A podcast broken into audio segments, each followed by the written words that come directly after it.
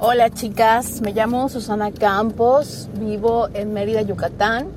Las descubrí a través de mi mejor amiga, mi hermana del alma, de la vida.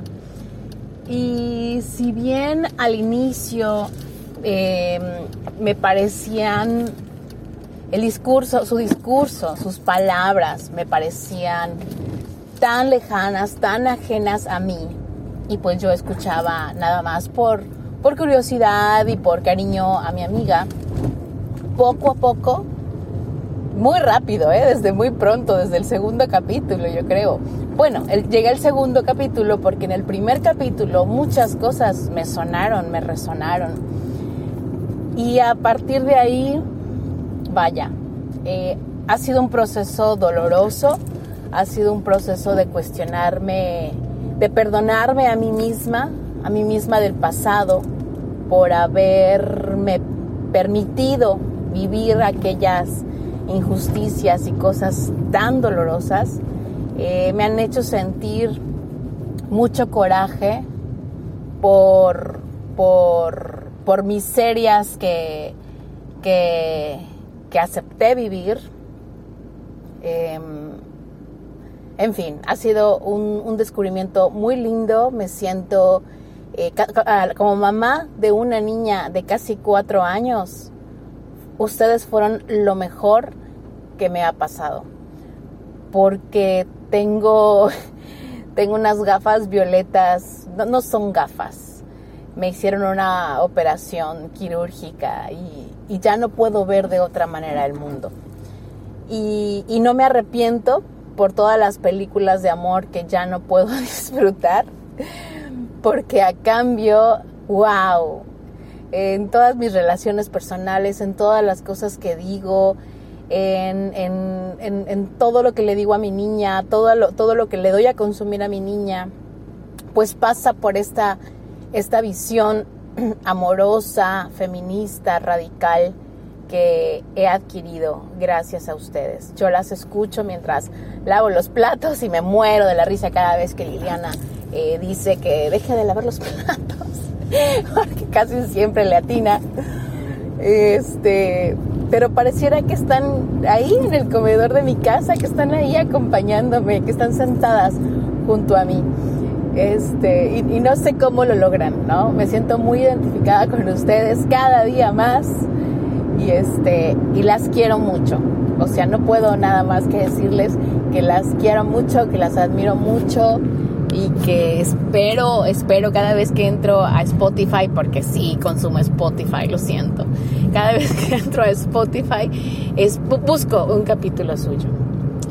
Y pues muchas, muchísimas gracias por su existencia.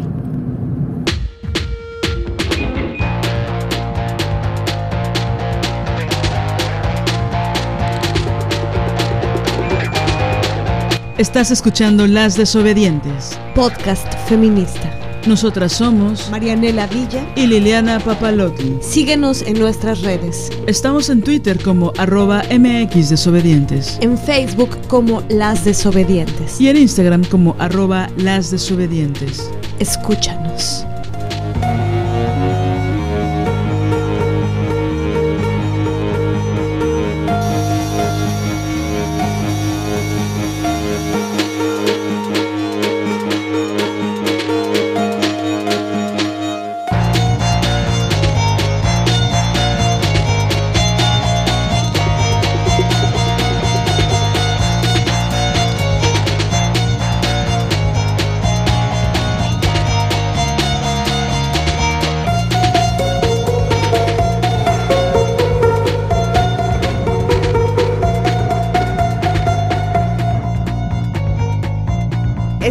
La primera parte del episodio El IMSS y su violencia.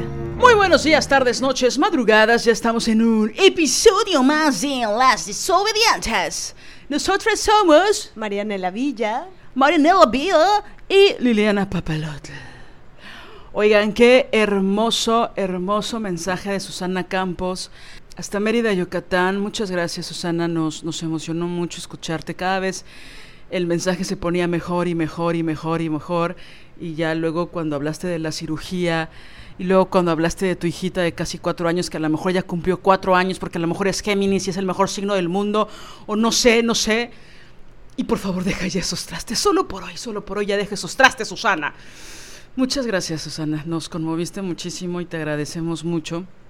¿Qué sentiste, Marianela, cuando escuchaste a Susana? Bueno, la verdad es que para nosotras es muy importante escucharte, Susana. Eh, pensamos que es como si nos ayudaras a, ver el sentido de, todo. Es muy importante saber que, que esta, eh, este acto, iba a decir esta locura que hacemos Lili y yo de ponernos en las mañanas o en las tardes o en las madrugadas a decir lo que pensamos, lo que sentimos, lo que nos duele, eh, lo que nos importa de la vida. Eh, es muy importante saber que en otro lugar hay una mujer a, la cual nuestras palabras le resuenan. Y mm, se nos hace muy hermoso esto que dices de, de que pareciera como si estuviéramos ahí las, las tres, ¿no? O las cuatro con tu nena, em, acompañándonos. Es importante, Susana, para nosotras porque nos hace sentir acompañadas con, con tus palabras y eso nos conmueve profundamente. Muchas, muchas gracias.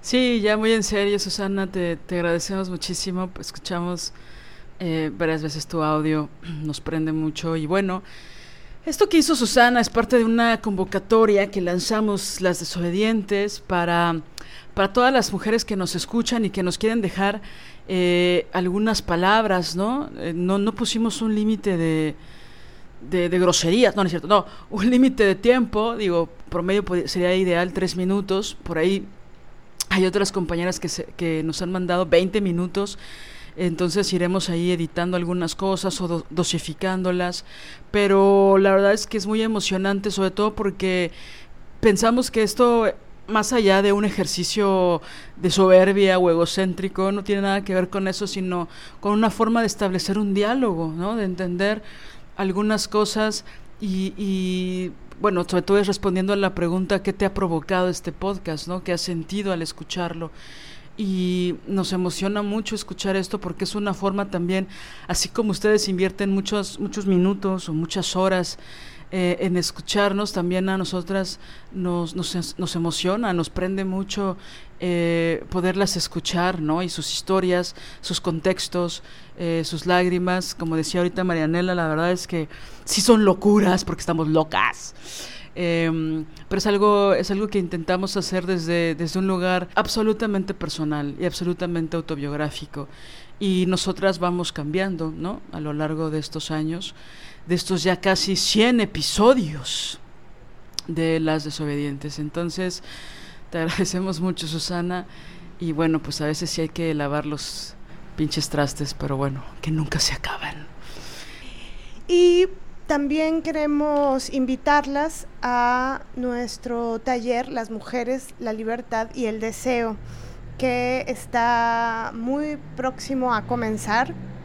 Es un taller que eh, será los días jueves del 20 de julio al 24 de agosto y tenemos dos horarios, eh, es decir, serán dos grupos y los horarios son el primero eh, de 10 de la mañana a 1 de la tarde y también el jueves eh, de 7 de la noche a 10 de la noche.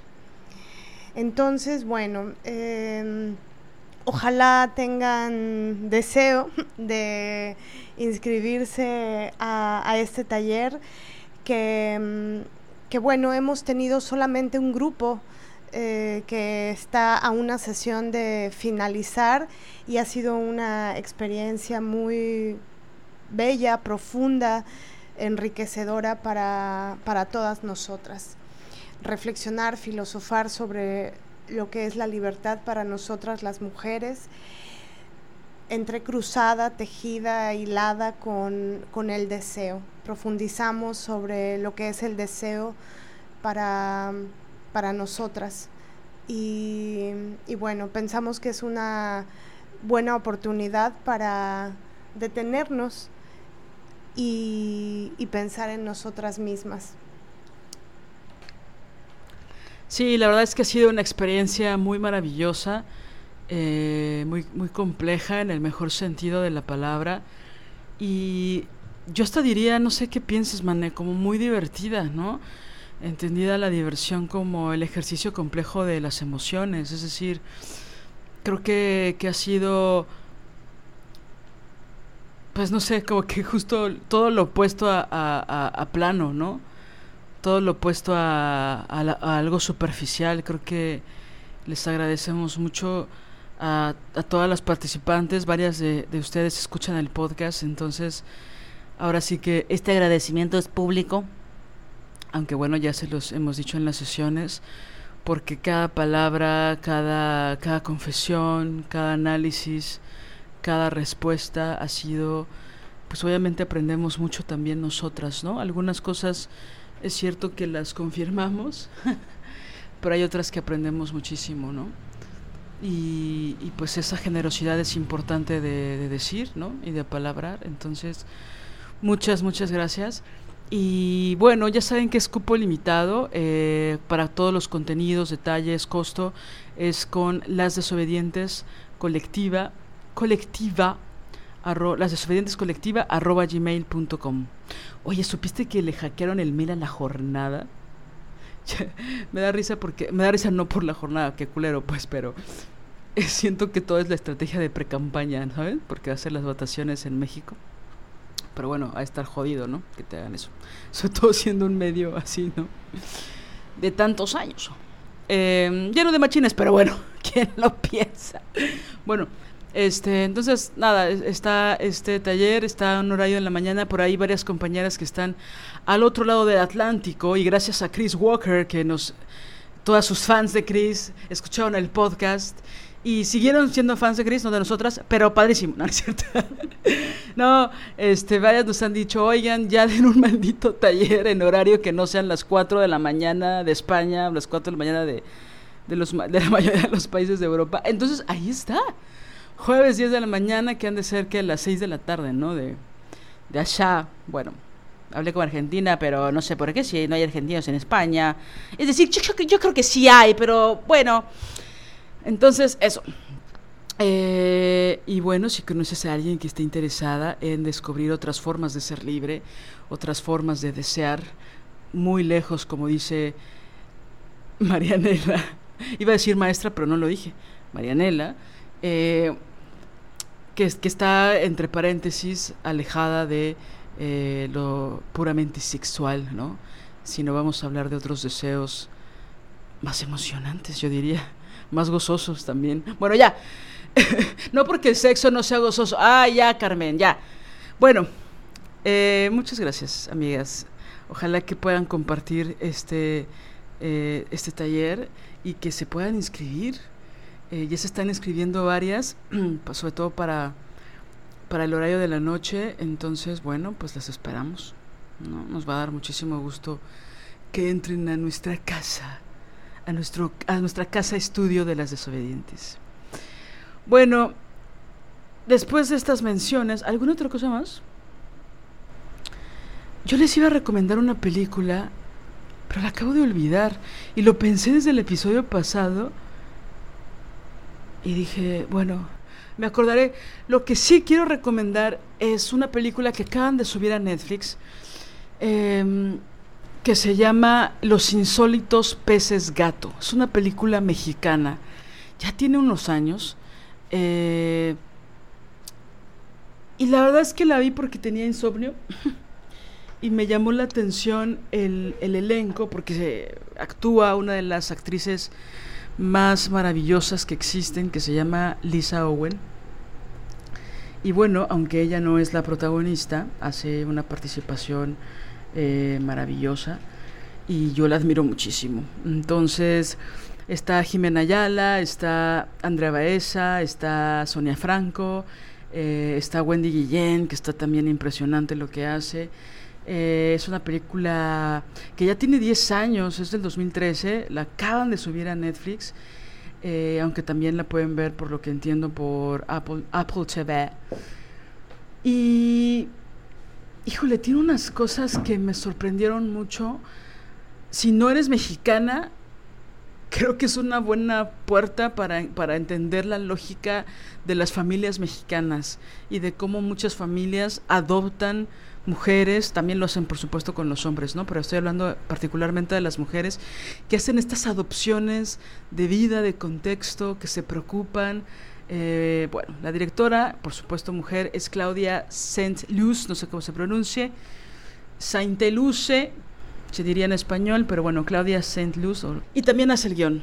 Así que Claudia, te felicito. es una película que ya, insisto, tiene más de 10 años o 10 años pero y que yo siempre tenía como la espinita de ver y nunca pude, nunca llegué, me cerraron la cineteca, todo pasó. Y ahora que la acabo de ver me conmovió mucho, es una historia muy sencilla y compleja al mismo tiempo. Habla de una enfermedad que está que ha sido un tabú en la mayor parte del mundo, particularmente en México, porque bueno, solo puedo hablar por México, pero no les voy a spoilear ni mucho menos, pero magnífica, sencilla, grandes actuaciones, me pareció muy teatral porque las tomas son muy, muy cerradas, muy dentro de la misma, la misma escenografía, por así decirlo, el mismo set. Pero, no sé, creo que está, creo que hay muchas cosas que se hacen genuinamente con el corazón, ¿no? Hablando del, plano artístico. Y creo que esta peli tiene mucha alma y tiene mucho corazón. Se nota en, las actuaciones, ¿no? También hay un chamaco que sale ahí buenísimo este, me conmovió muchísimo la actuación de ese squinkle. Es la verdad, vale mucho, mucho la pena. Entonces, si, si quieren ver algo bien hecho, si quieren ver algo bien actuado, bien escrito, bien dirigido, bien fotografiado, si les gustan los bochos amarillos, la película es para ti. Esta película es para ti. Y luego me acordé de la otra película que les quiero recomendar. Bocho amarillo, Rock My World. Bueno, Dicho esto hermoso, vamos con un tema súper escabroso. Fíjense que este es el primer episodio que es parte de un ciclo que estamos haciendo Marianela y yo, que es Las mujeres desobedientes y la salud, así es el nombre de nuestro ciclo. Por ahora eh, están planeados cuatro episodios para este ciclo con mujeres maravillosas que irán conociendo de a poco. Esperemos que en realidad sean más de cuatro, pero bueno, ya tenemos cuatro programados. Y tenemos que insistir en este, en este tema, amigas. Por ahí ya incluso hubo una compañera hace poco que nos escribió y nos dijo, oigan, hablen ya del tema de la salud en las mujeres. Y bueno, es algo que hemos hablado eh, en otras ocasiones, pero que ahora va a tener un matiz distinto. Digo, lo van a descubrir a lo largo del episodio. Pero es un tema que no podemos quitar el dedo del renglón, uno porque no queremos y dos porque es indispensable ya hablar de esto. Pienso que también, bueno, eh, es, es, es un tema tabú, es un tema que nos obligan a esconder, particularmente a las mujeres. Y vamos a hacerlo como en otras ocasiones, este episodio en formato de de entrevista. Yo voy a entrevistar a Marianela porque, bueno, Marianela ha tenido análisis pues más profundos, principalmente o primordialmente porque los ha vivido en carne propia. Yo he sido testiga de algunas cosas importantes, no de todas, y ha sido muy complicado. Entonces, pensamos que hay poco apalabramiento, que hay poca visibilidad de, todas estas problemáticas y que en realidad, al menos en bueno, obviamente en México, pero esto pasa en todo, en todos los países. Eh, bueno, no, creo que, bueno, solo vamos a hablar de Latinoamérica. El sistema de salud en, Latinoamérica, pues es una porquería, en el sistema de salud público. Y bueno, nos vamos a abocar particularmente a una institución que es la, la que conocemos, que está en todo el país, y que a propósito hoy acaba de ocurrir una tragedia que salió en todos los medios en México de, de una niña que fue tenía pues estragos del dengue, es decir, una típica enfermedad desgraciadamente de, de verano, ¿no? por los calores, por la humedad, etcétera, se complicó, la llevaron una niñita de seis años, la llevaron a una clínica de IMSS y murió prensada en un elevador de la clínica de IMSS. Esto pasó en Quintana Roo, ahí donde también está Cancún. Bueno, ahí. Y pues es una tragedia terrible, horrorosa, horrorosa que pasó en una clínica de IMSS y que pienso que es, ya saben, sacaron el gobierno su carta, que van a ir hasta las últimas consecuencias, llena de clichés, llena de institución, llena de cosas horribles. Pero bueno, pensamos que vamos a ir abordando en, en, los siguientes episodios de este ciclo, que no necesariamente van a ser continuos, ¿no? Van a ser salteados, es decir, no es un ciclo de cuatro episodios que va a empezar hoy y termina en tres episodios más, sino que hablaremos otras cosas y después retomaremos este tema, pero que pues nos, nos, nos parece muy importante articular porque ahora sí que ya estamos muy hartas. Y la mayoría de las personas, pero bueno, voy a hablar de las niñas, de las mujeres, de las ancianas, utilizamos este, este medio para, para curarnos o para prevenir enfermedades o para, ¿no? Que es el IMSS. Vamos a hablar en contra de esta institución, que es el Instituto Mexicano del Seguro Social. Eh, que por cierto, buscando otras cosas, investigando algo alrededor del IMSS que quiero comprobar. Por cierto, si hay alguna doctora que quiera que la, podamos entrevistar, que quiera ser entrevistada por las desobedientes, contáctenos a las. Si quiere puede ser de forma anónima, porque tengo varias preguntas que obviamente la gente no quiere decir que pertenece a la institución. Que vamos a hablar de eso en este episodio, por algunas cosas que ya nos han pasado. Pero bueno, pensamos que este episodio es, importante para darle voz a, todas las mujeres que han pasado por algo similar y que seguiremos pasando por este tipo de cosas y que hay que entender que esto es un derecho, que la salud es un derecho y que la dignidad se ha quedado como eslogan del IMSS y no como una realidad tangible en los cuidados, en el trato de las enfermeras, bueno, no voy a generalizar, pero de muchas enfermeras, de muchas doctoras, de muchos doctores, de enfermeros, de personas que dan asistencia telefónica, de personas que dan este incluso informes. El, otro día hasta la, hasta la de la farmacia me aventó la receta porque cometí un error. Literal, me la aventó. O sea, es una cosa muy, muy fuerte. Me, me río, es risa nerviosa, ¿eh? me río para no llorar o para no encabronarme más, pero bueno, ya hablaremos mucho más de esto. Entonces, eh, hay que hablar de este punto porque pareciera, no sé tú qué pienses, Marianela, pareciera que no se habla de esto por una cuestión como clasista, ¿no? Como que hay esta cosa de o sea, yo no me atiendo en el IMSS, ¿no? O sea, yo voy con, doctores privados y digo, si estás en esa posibilidad es maravilloso.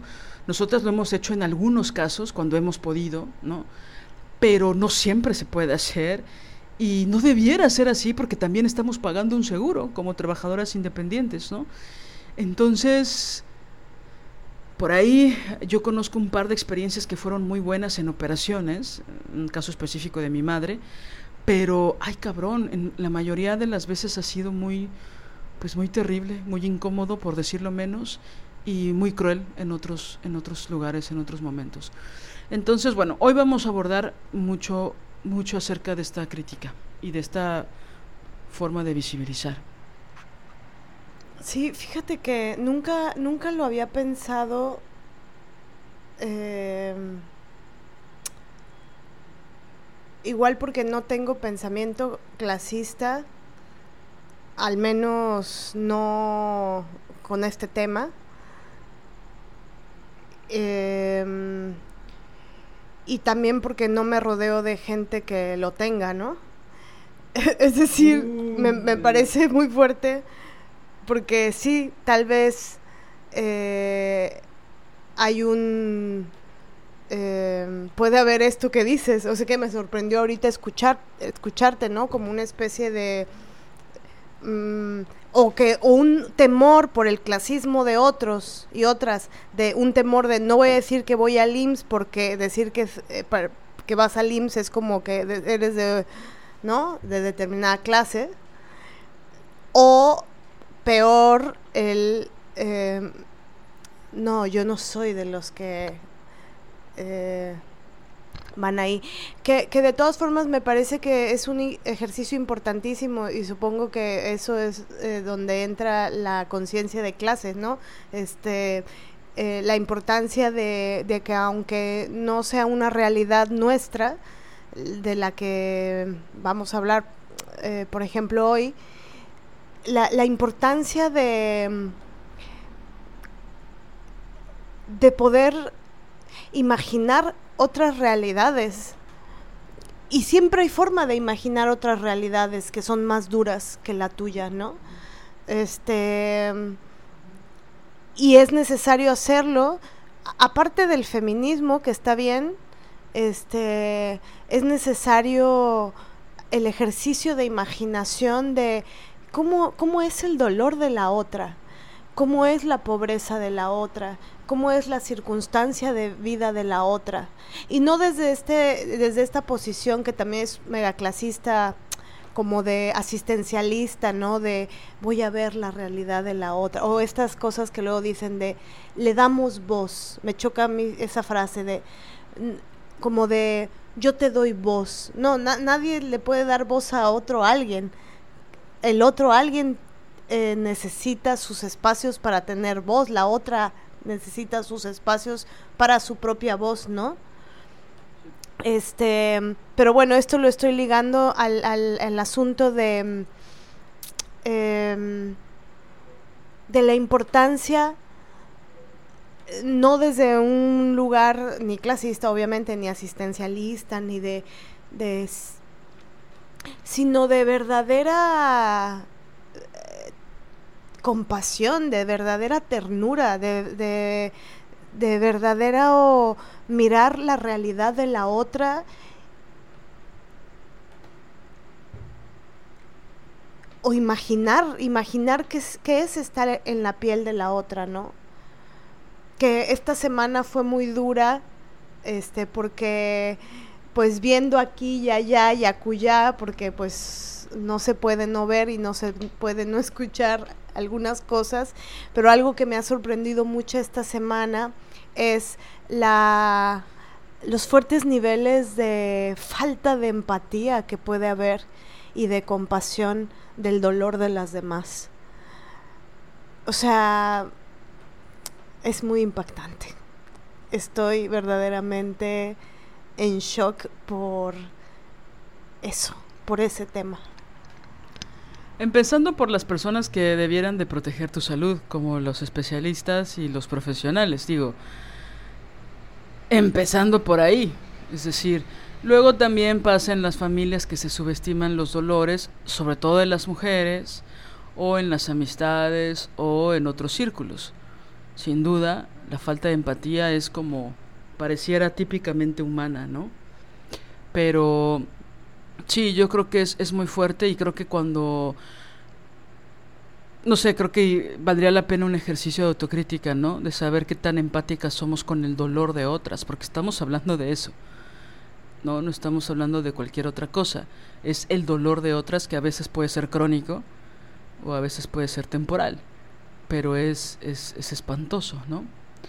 Por ahí tal vez tenemos luego más eh, empatía o más respeto con otros tipos de dolores, ¿no? Que están más en relación al amor romántico, ¿no? Que a daños orgánicos, que a daños fisiológicos, que a daños mentales, neurológicos, etcétera, ¿no? Y que muchos de ellos pues son permanentes y que está fuerte, ¿no? Iba a decir algo que, que, que digo en otro episodio, pero ya lo van a escuchar después, así que mejor no lo voy a decir. Pero bueno, eh, pues eso, básicamente me, encanta que hables justo de, la ternura, ¿no? Y de la empatía, porque eso es sustancial. Creo que, que está muy fuerte eso, porque estaba pensando en estas palabras que se van a repetir mucho, o que tal vez queremos que se, o quiero que se repitan en este episodio, que tiene que ver con la negligencia, ¿no?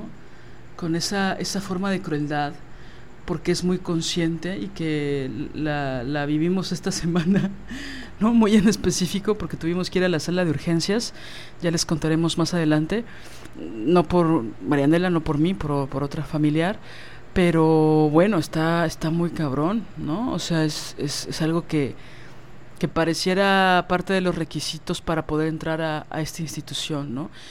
Y con eso obviamente también queremos decir que sin duda, sin duda, pasan varias cosas. Creo que por un lado lo que dices de que siempre hay alguien que está peor. Sin duda, siempre hay alguien que está más precarizada, por supuesto, siempre hay alguien que está en una situación de mayor desventaja, ¿no? Sin duda.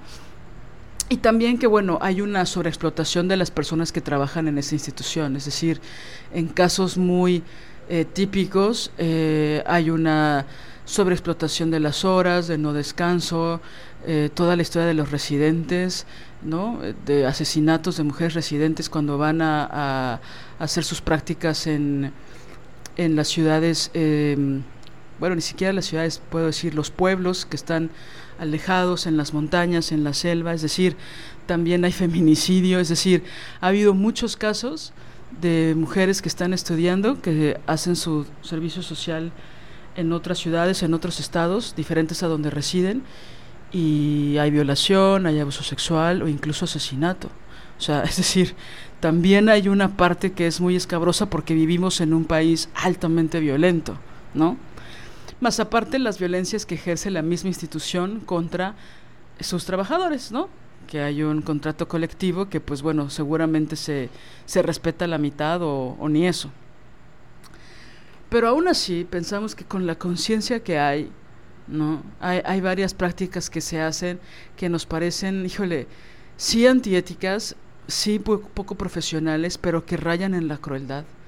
O que incluso no solo ponen trabas y trabas y trabas a las pacientes, a los pacientes, sino que también ponen trabas a sus colegas mismos de la misma clínica, lo cual pudimos ver y observar, ¿no? Ya lo habíamos medio visto antes, pero en esta semana se exacerbó, ¿no? Entonces es, es fuerte como lo típicamente mexicano en, en, las instituciones, que es que cada quien se pasa la bolita, nadie se hace responsable de nada, incluso de cosas gravísimas como eh, pues las muertes por negligencia, ¿no? Bueno, dicho esto, me gustaría empezar con la primera pregunta, si te parece bien. ¿Sí? Oye, qué guapa estás, ¿no? Si, si lo puedo decir, estás guapísima, ¿no? Perdón. bueno. Vamos con la primera pregunta. La primera pregunta en realidad vamos directo y a la cabeza, es decir, de la institución, que es, ¿qué es lo que más te molesta del servicio del IMSS? Sí, bueno, antes de responder eso, quiero hacer un pequeño preámbulo. Eh, en, el cual mi, aversión y mi rabia por esta institución eh, no fue siempre así, ¿no? Es decir, había un lugar, y también quiero eh, aclararlo, enlazándolo al, tema de hace rato con respecto al clasismo y tal, ¿no? Es decir, eh, esta rabia y esta aversión que le tengo hoy, 11 de julio del 2023, a esa institución, este, es por una serie de sucesos que, mm, bueno, eso que han acontecido eh, y que ya explotó la bomba, ¿no? Adentro de mí con respecto a ese tema. Pero quiero hacer un pequeño preámbulo con respecto a que antes me parecía un lugar, eh, pues, un buen lugar, un lugar que me gustaba incluso. ¿No? Es decir, me gustaba que hubiera un espacio pensándolo a diferencia de, de, otros países. Por ejemplo, tengo entendido que enfermarte en Estados Unidos es muy brutal porque allá el servicio de salud es privado. Entonces puedes morirte si no tienes recursos, sencillamente te mueres porque no hay posibilidades ¿no? de, de pagar, no hay servicios públicos de salud. Entonces, en ese sentido, me parece eh, que es importantísimo que exista eh, el Instituto Mexicano del Seguro Social, tanto el IMSS, el ISTE, eh, el Seguro Popular, es decir, todos estos em, pues eso, institutos, instituciones, me parece bien que existan y que sean eh, económicas para, para los pueblos, ¿no? Para, es decir, que tengas la opción de, de curarte, de sanarte, de investigar una enfermedad, de, de, pues no solo no morir, sino de tener una, una buena vida, ¿no? Em, también quiero decir que muy particularmente, y no sé ahí qué este, engranajes y tejido imaginario tenía yo con respecto a, los hospitales, que no... Eh, no sé, creo que lo tenía romantizado, la verdad, ¿no? Tenía una especie de romantización ahí en donde decía, bueno, me gusta, me gusta que exista ese lugar, este, soy mega disciplinada cuando estoy investigando sobre alguna enfermedad que tengo, eh, soy disciplinada en ir a mis consultas, nunca postergo, nunca procrastino este, el tema de mi salud, este, si tengo algo, aunque me dé miedo, voy y lo enfrento, este, es decir, y, y, me tomo el tiempo. Y, y, me gustaba, me gustaba la cosa de un espacio en el cual yo podía ir, podía ser atendida por una doctor, un doctor y que me dieran medicamento. No es propiamente gratuito, ¿por qué? Porque pagamos impuestos y porque también se paga el seguro. Es una cantidad módica, pero se paga, sobre todo cuando no eres empleada, empleada asalariada. Este, es decir, se paga, pero una cantidad, eh, ¿no? No, que no es exorbitante, pues. Y entonces eh, pero bueno, que te dieran los medicamentos ahí. Es decir, tenía, era algo que me parecía bien, que me gustaba incluso.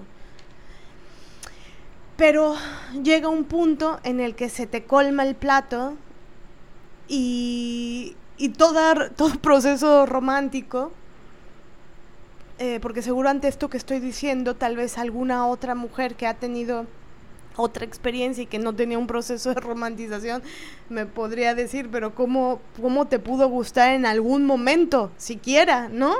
Este, si siempre ha, eh, ha sido terrible. Pero bueno, no, eh, no fue mi caso. Este, pienso que también es una opción que le da la posibilidad a un montón de personas, a un montón de mujeres, eh, de no morir, de vivir y, de vivir mejor. Entonces, todo aquello que mitigue el dolor humano, todo aquello que mitigue el dolor de las infancias de las mujeres, pues me parece que es un buen lugar. Cuando me emputa es cuando no te mitigan el dolor, sino cuando hacen una serie de cosas para que, aparte del dolor que tienes, eh, te llenes de rabia y de tristeza y de frustración y de muchas otras emociones, ¿no? Entonces, bueno. Pues muchas gracias, Maranela, que tengas un... no, está buenísimo. Sí, sí, sí creo que lo tenías muy romantizado. Es que claro que como proyecto es, es maravilloso, o sea, es, es una idea brillante, es una obligación del Estado. O sea, Claro, que te den las medicinas, que haya este, especialidades, que haya todo el equipo médico indispensable, que estén las máquinas para hacerte tus escáneres y todo esto, pues bueno. Nada más quiero hacer una pequeña mención porque el seguro popular ya no existe. Desde el 2020 eh, se cambió el Instituto de Salud para el Bienestar. ¿Ves que Andrés Manuel todo es el bienestar? El bienestar y se llama INSABI, que cubre la misma función, solo que ahora es un organismo disque autónomo. Pero bueno, la misma función de que es para las personas, porque bueno, si tú quieres pertenecer al ISTE o al IMSS tienes que trabajar, ¿no? Te tiene que registrar un patrón. Si tú no trabajas o trabajas de forma informal, pues entonces tendrías que ir al INSABI, ¿no? Entonces, y que no hay tantas clínicas, no hay tantas especialidades, es decir, tiene todas sus contras, ¿no? O sea, no cualquiera puede entrar al IMSS o al ISTE, tienes que ser empleado de alguien. Aunque el IMSS ya puso esta opción nueva de ser trabajadora independiente y entonces ya por ahí las freelance nos colamos y los trabajadores ambulantes y la señora de las tortillas y no una serie de personas que sí pueden generar eh, pues Las actrices. las actrices exacto este para poder tener un seguro porque nada regresando rapidísimo a, lo- a la parte del clasismo es muy fuerte porque porque justo pienso que muchas veces no como todo se posterga en la salud no hay una, por, por ejemplo, conocemos muchísimas historias de actrices, actores, dramaturgos que tienen un accidente y no tienen seguro. Y entonces hacen estas colectas en las redes sociales para pagar la operación o incluso se ha hecho para pagar este, los velatorios y la cremación, es decir, súper fuerte, ¿no? Entonces eh, es, es, es terrible porque hay como un, un doble discurso, ¿no? Por un lado, un desprecio a la, a la institución de salud pública eh, y por otro lado no tener absolutamente nada, ¿no? Porque pues pagar mil pesos para una consulta de un este privado y solo es una consulta, regularmente la, la, afectación no se resuelve una consulta y hay gente que cobra mucho más, hay especialistas que cobran mucho más, ¿no? Entonces, más medicamentos, más estudios, más análisis, más true track, ¿no? Entonces, Sí, de hecho, eh, nosotras queríamos hacer un episodio hace mucho eh, hablándoles, eh, porque igual ya lo conocen, pero igual muchas no, que existe una nueva posibilidad ahora y queríamos hacer un episodio completito hablando de esto, ¿no? Como un poco informativo, hablándolo, hablándoles de que existe ahora eh, la posibilidad de que tú pagues en el seguro social. eh, como, como una cosa como de ser tú mi- es esto es para los eh, trabajadoras autónomas autogestivas no este entonces que no son asalariadas por un por una empresa o por una institución. Entonces ahora se abrió la posibilidad de que como que tú misma seas tu propia jefa, digamos, entonces tú misma te pagues tu seguro con posibilidad de eh, ir haciendo, no solamente eh, beneficiándote del seguro social, de todas las prestaciones de, salud, digamos, sino también eh, cotizando semanas para que eventualmente más, eh, eh, más grande, en la vejez, digamos, eh, puedas recibir una pensión. Entonces, ahora existe esa posibilidad y claro, como, como actrices, la- las actrices, la gente de teatro en realidad está tremendamente vulnerada como en muchas otras profesiones. Porque n- como nunca, como no trabajas propiamente en una empresa, eh, sino pues trabajas en compañías independientes, eh, y bueno, ya sabemos, la- la- la- las condiciones económicas de dedicarse al teatro son tremendísimas. Entonces, no hay posibilidad ni siquiera de, o sea, nadie te asegura. Creo que ni en la Compañía Nacional de Teatro tienes ah, seguro social. Entonces es brutal. Entonces, eh, o o ganas suficiente lana para pagarte servicios privados o no puedes pagarte tu salud, ¿no?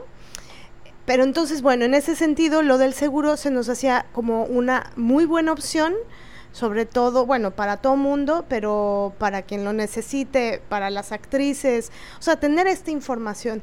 Solo que ahora, bueno, decimos la información hoy, así de rapidito en este episodio, pero claro, ahora en el contexto de que eh, sin procesos de romantización y con el plato colmadísimo por una serie de cosas que pasan ahí y que no nos gustan. Y nada más para responder finalmente a la pregunta que me hiciste, Lili, este, de por qué me molesta, qué es lo que más me molesta el servicio eh, del IMSS, pues creo que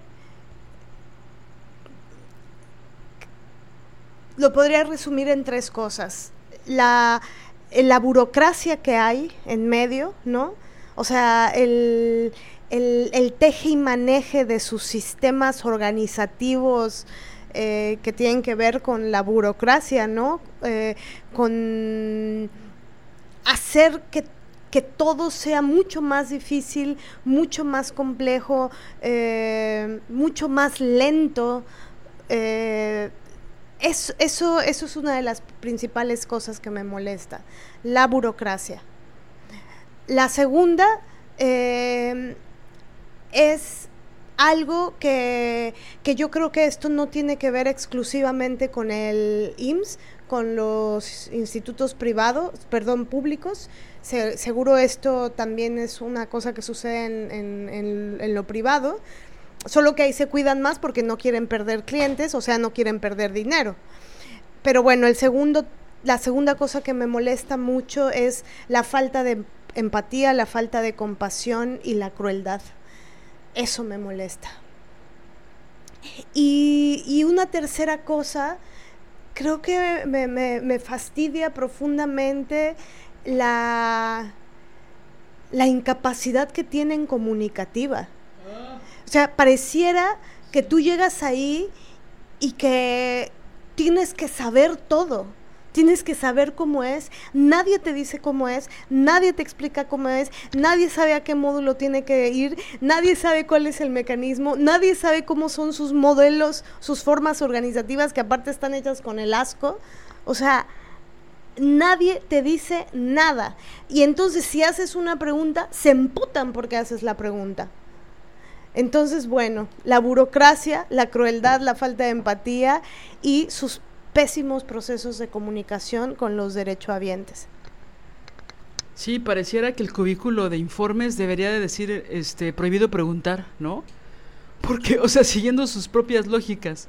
El módulo de información, que aparte las chavas que están ahí en realidad saben un chingo de los procesos dentro de la clínica, eh, pareciera que arriba dice prohibido preguntar o vas a preguntar una cosa y después dices, ah, te acuerdas de que tienes sentido común y entonces preguntas otra cosa para evitarte perder más tiempo. Y ya hacer una segunda pregunta es como, como si cobraran las preguntas, ¿no? Entonces, o, cobraran las respuestas más bien. Entonces es como... Sí, estoy totalmente de acuerdo, porque aparte no solo es que se enojan, sino que te empiezan a pendejear, ¿no? Pues tiene que ir a rayos X, perfecto, genial, me encanta. ¿Dónde queda? ¿Una pinche clínica de ocho pisos? ser indicaciones, ¿no? Pues hay, ¿no? cuenta esto de que cuando te explicaron justo cómo era la sala de rayos X, de para acá, para acá, para acá, para me recordó una película malísima donde están, justo se hace una recomendación así que es cómica, que es para allá, acá, así, luego bajas las escaleras, luego caminas así, así, así, así, así, así, y luego derecho. Es como, ¿qué? ¿De qué me habla? O sea, no tienen sentido común. Y esto que decías de hacer los procesos más largos es algo muy peligroso porque justo creo que siempre hay una condena de los doctores de no te preveniste, ¿no? Hasta hicieron su programa de Prevenims, ¿no? Se supone que para prevenir ciertas enfermedades como cáncer de mama, ¿no? Importantísimo, porque muchas mujeres han muerto por esa razón en México.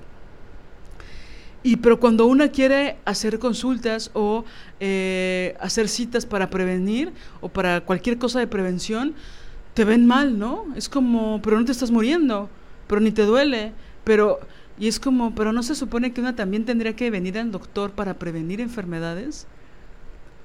Siento que hay como una cosa de, tú lo único que quieres es este que te demos tu incapacidad, ¿no? No ir a trabajar, justificar que no fuiste.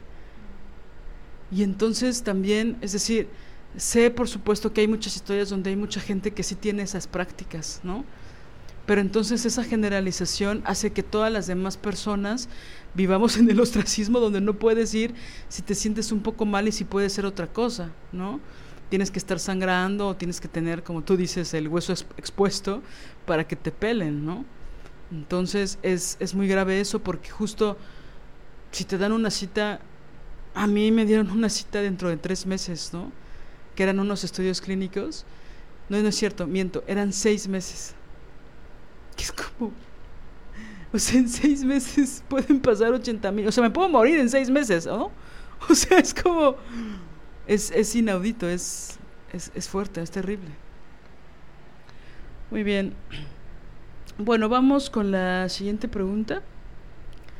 Que vamos a abordar algo que que a mí me molesta mucho, que siento que, Cada vez que pienso en esto me acuerdo de las películas del cine de oro mexicanas. Me acuerdo de los personajes de Pedro Infante y de Cantinflas, donde siempre se, se aludía a que la cultura mexicana del siglo XX tenía un respeto absoluto por los sacerdotes, los maestros, los doctores y los policías. Esas eran las figuras que siempre se repetían, ¿no? Entonces creo que Cantinflas hizo a todos esos personajes, creo que Pedro Infante también, y creo que Pedro Infante lo hizo en la misma película, pero bueno, no importa. Pero siempre hay una, o sea, es como un Vox Populi, ¿no? De este respeto, digo, por la policía, desde que los ochentas eso ya murió por el narco, pero, pero por los maestros, sí, o por los doctores, y bueno, ya si es maestro de, y estoy hablando en masculino a propósito, si es maestro de universidad, uff, ¿no? Pero el sacerdote, lo que diga el sacerdote es verdad. Ya después se descubrió que eran pederastas, muchos de ellos, y pues, ¿no? Pero aún así mucha gente les, les siguió creyendo. Los policías ya no, desde el narco.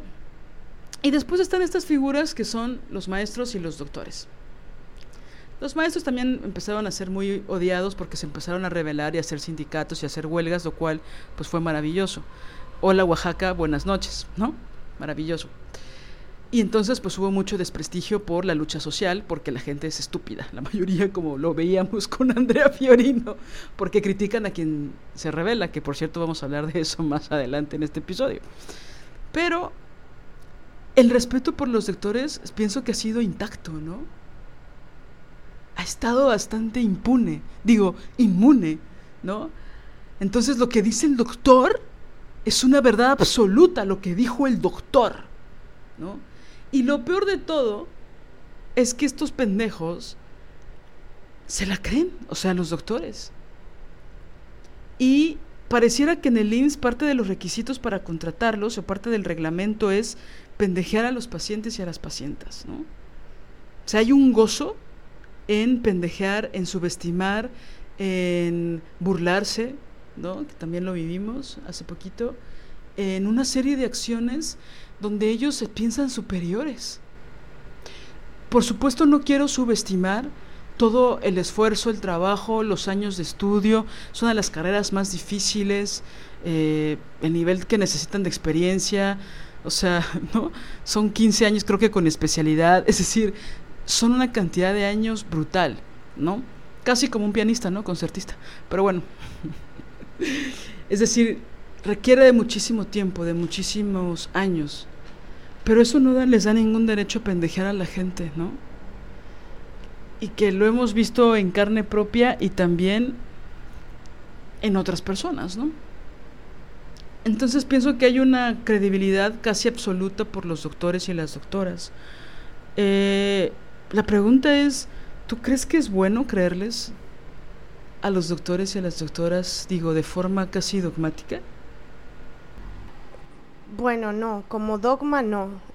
Creerles todo, absolutamente todo, em, como casi con fe ciega, pues no.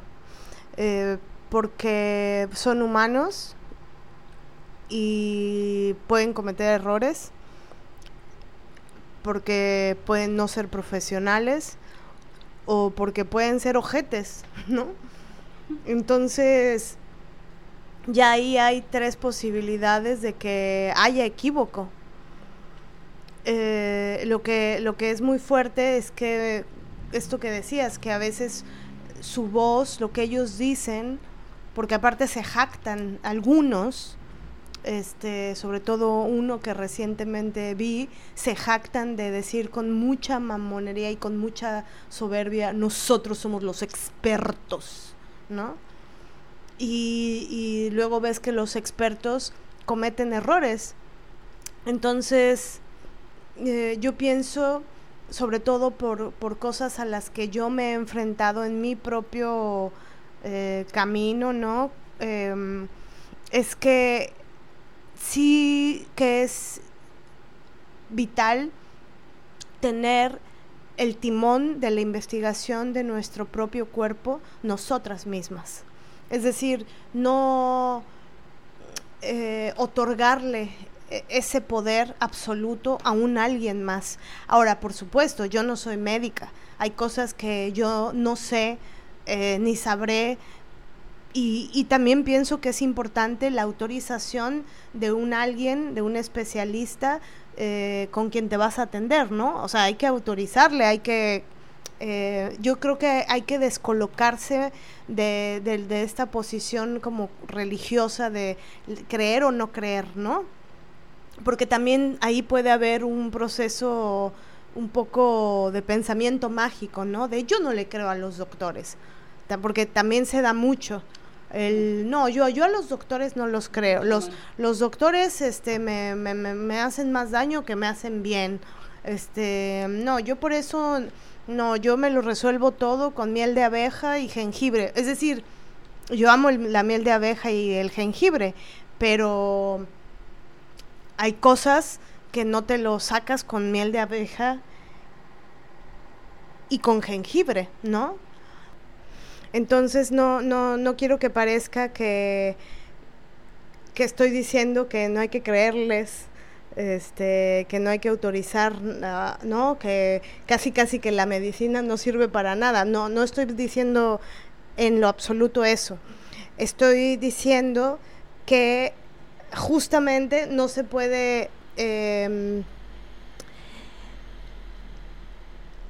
que es peligroso pensar que, que no hay un equívoco del otro lado, que puede haber un equívoco, eh, o que puede haber también procesos de crueldad de, la otra persona, de falta de profesionalismo, de faltas eh, de, de, un saber específico y por supuesto el sesgo patriarcal y la misoginia, que ese es otro temonón.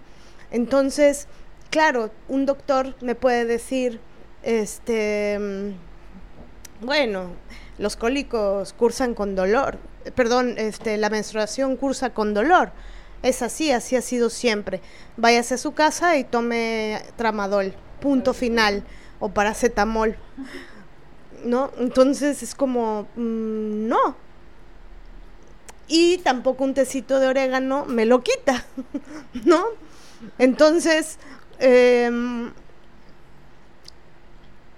pienso que es muy importante que no haya fe, que no haya ningún proceso religioso, que no haya una fe ciega a la palabra de los doctores, que es importante eh, el pensamiento crítico, poner en duda también y sobre todo tener el timón de la investigación de nuestro cuerpo nosotras mismas.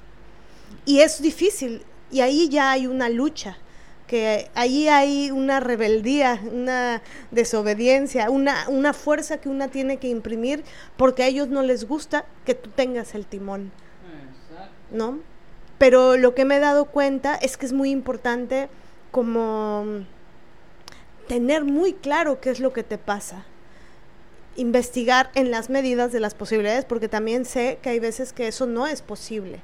Y por eso me da mucha rabia porque bueno, si tienes acceso a Internet, por ejemplo, bueno, tienes unas posibilidades, pero hay gente que no tiene ese acceso. Entonces, si no tienes determinados, determinadas posibilidades de acceso a, eh, a información, entonces es más fácil que ellos tengan poder sobre ti y sobre tu propio cuerpo. También por eso es importante, igual, en las medidas de lo posible, cuando te da un diagnóstico, eh, buscar a otros doctores, ¿no? Para otras opiniones. Que muchas veces eso ha significado la vida o la muerte, ¿no? En el caso de mi hermano, cuando tuvo un accidente súper horrible y súper tonto en una pista de patinaje, lo llevaron a urgencias y le iban a quitar el dedo, pulgar. No, no, no, esto es para quitarle el dedo. Este, operación ahora mismo, ¿no? Y mi mamá pues dijo, no, no, no, no, no. Mi hermano ya estaba grande, tenía 35 años, no es cierto. No, ni siquiera tiene esa edad ahora. No, pues yo creo que sí tenía unos 25, 26. Y mi mamá dijo, eso no va a pasar.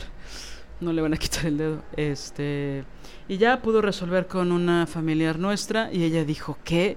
No, te voy a canalizar con, con un ortopedista y con un especialista y tienes que ir a la zona de hospitales, bla, bla, bla.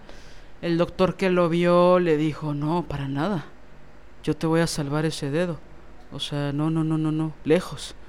este, de aquí te vas a ir con tu mano entera, ¿no?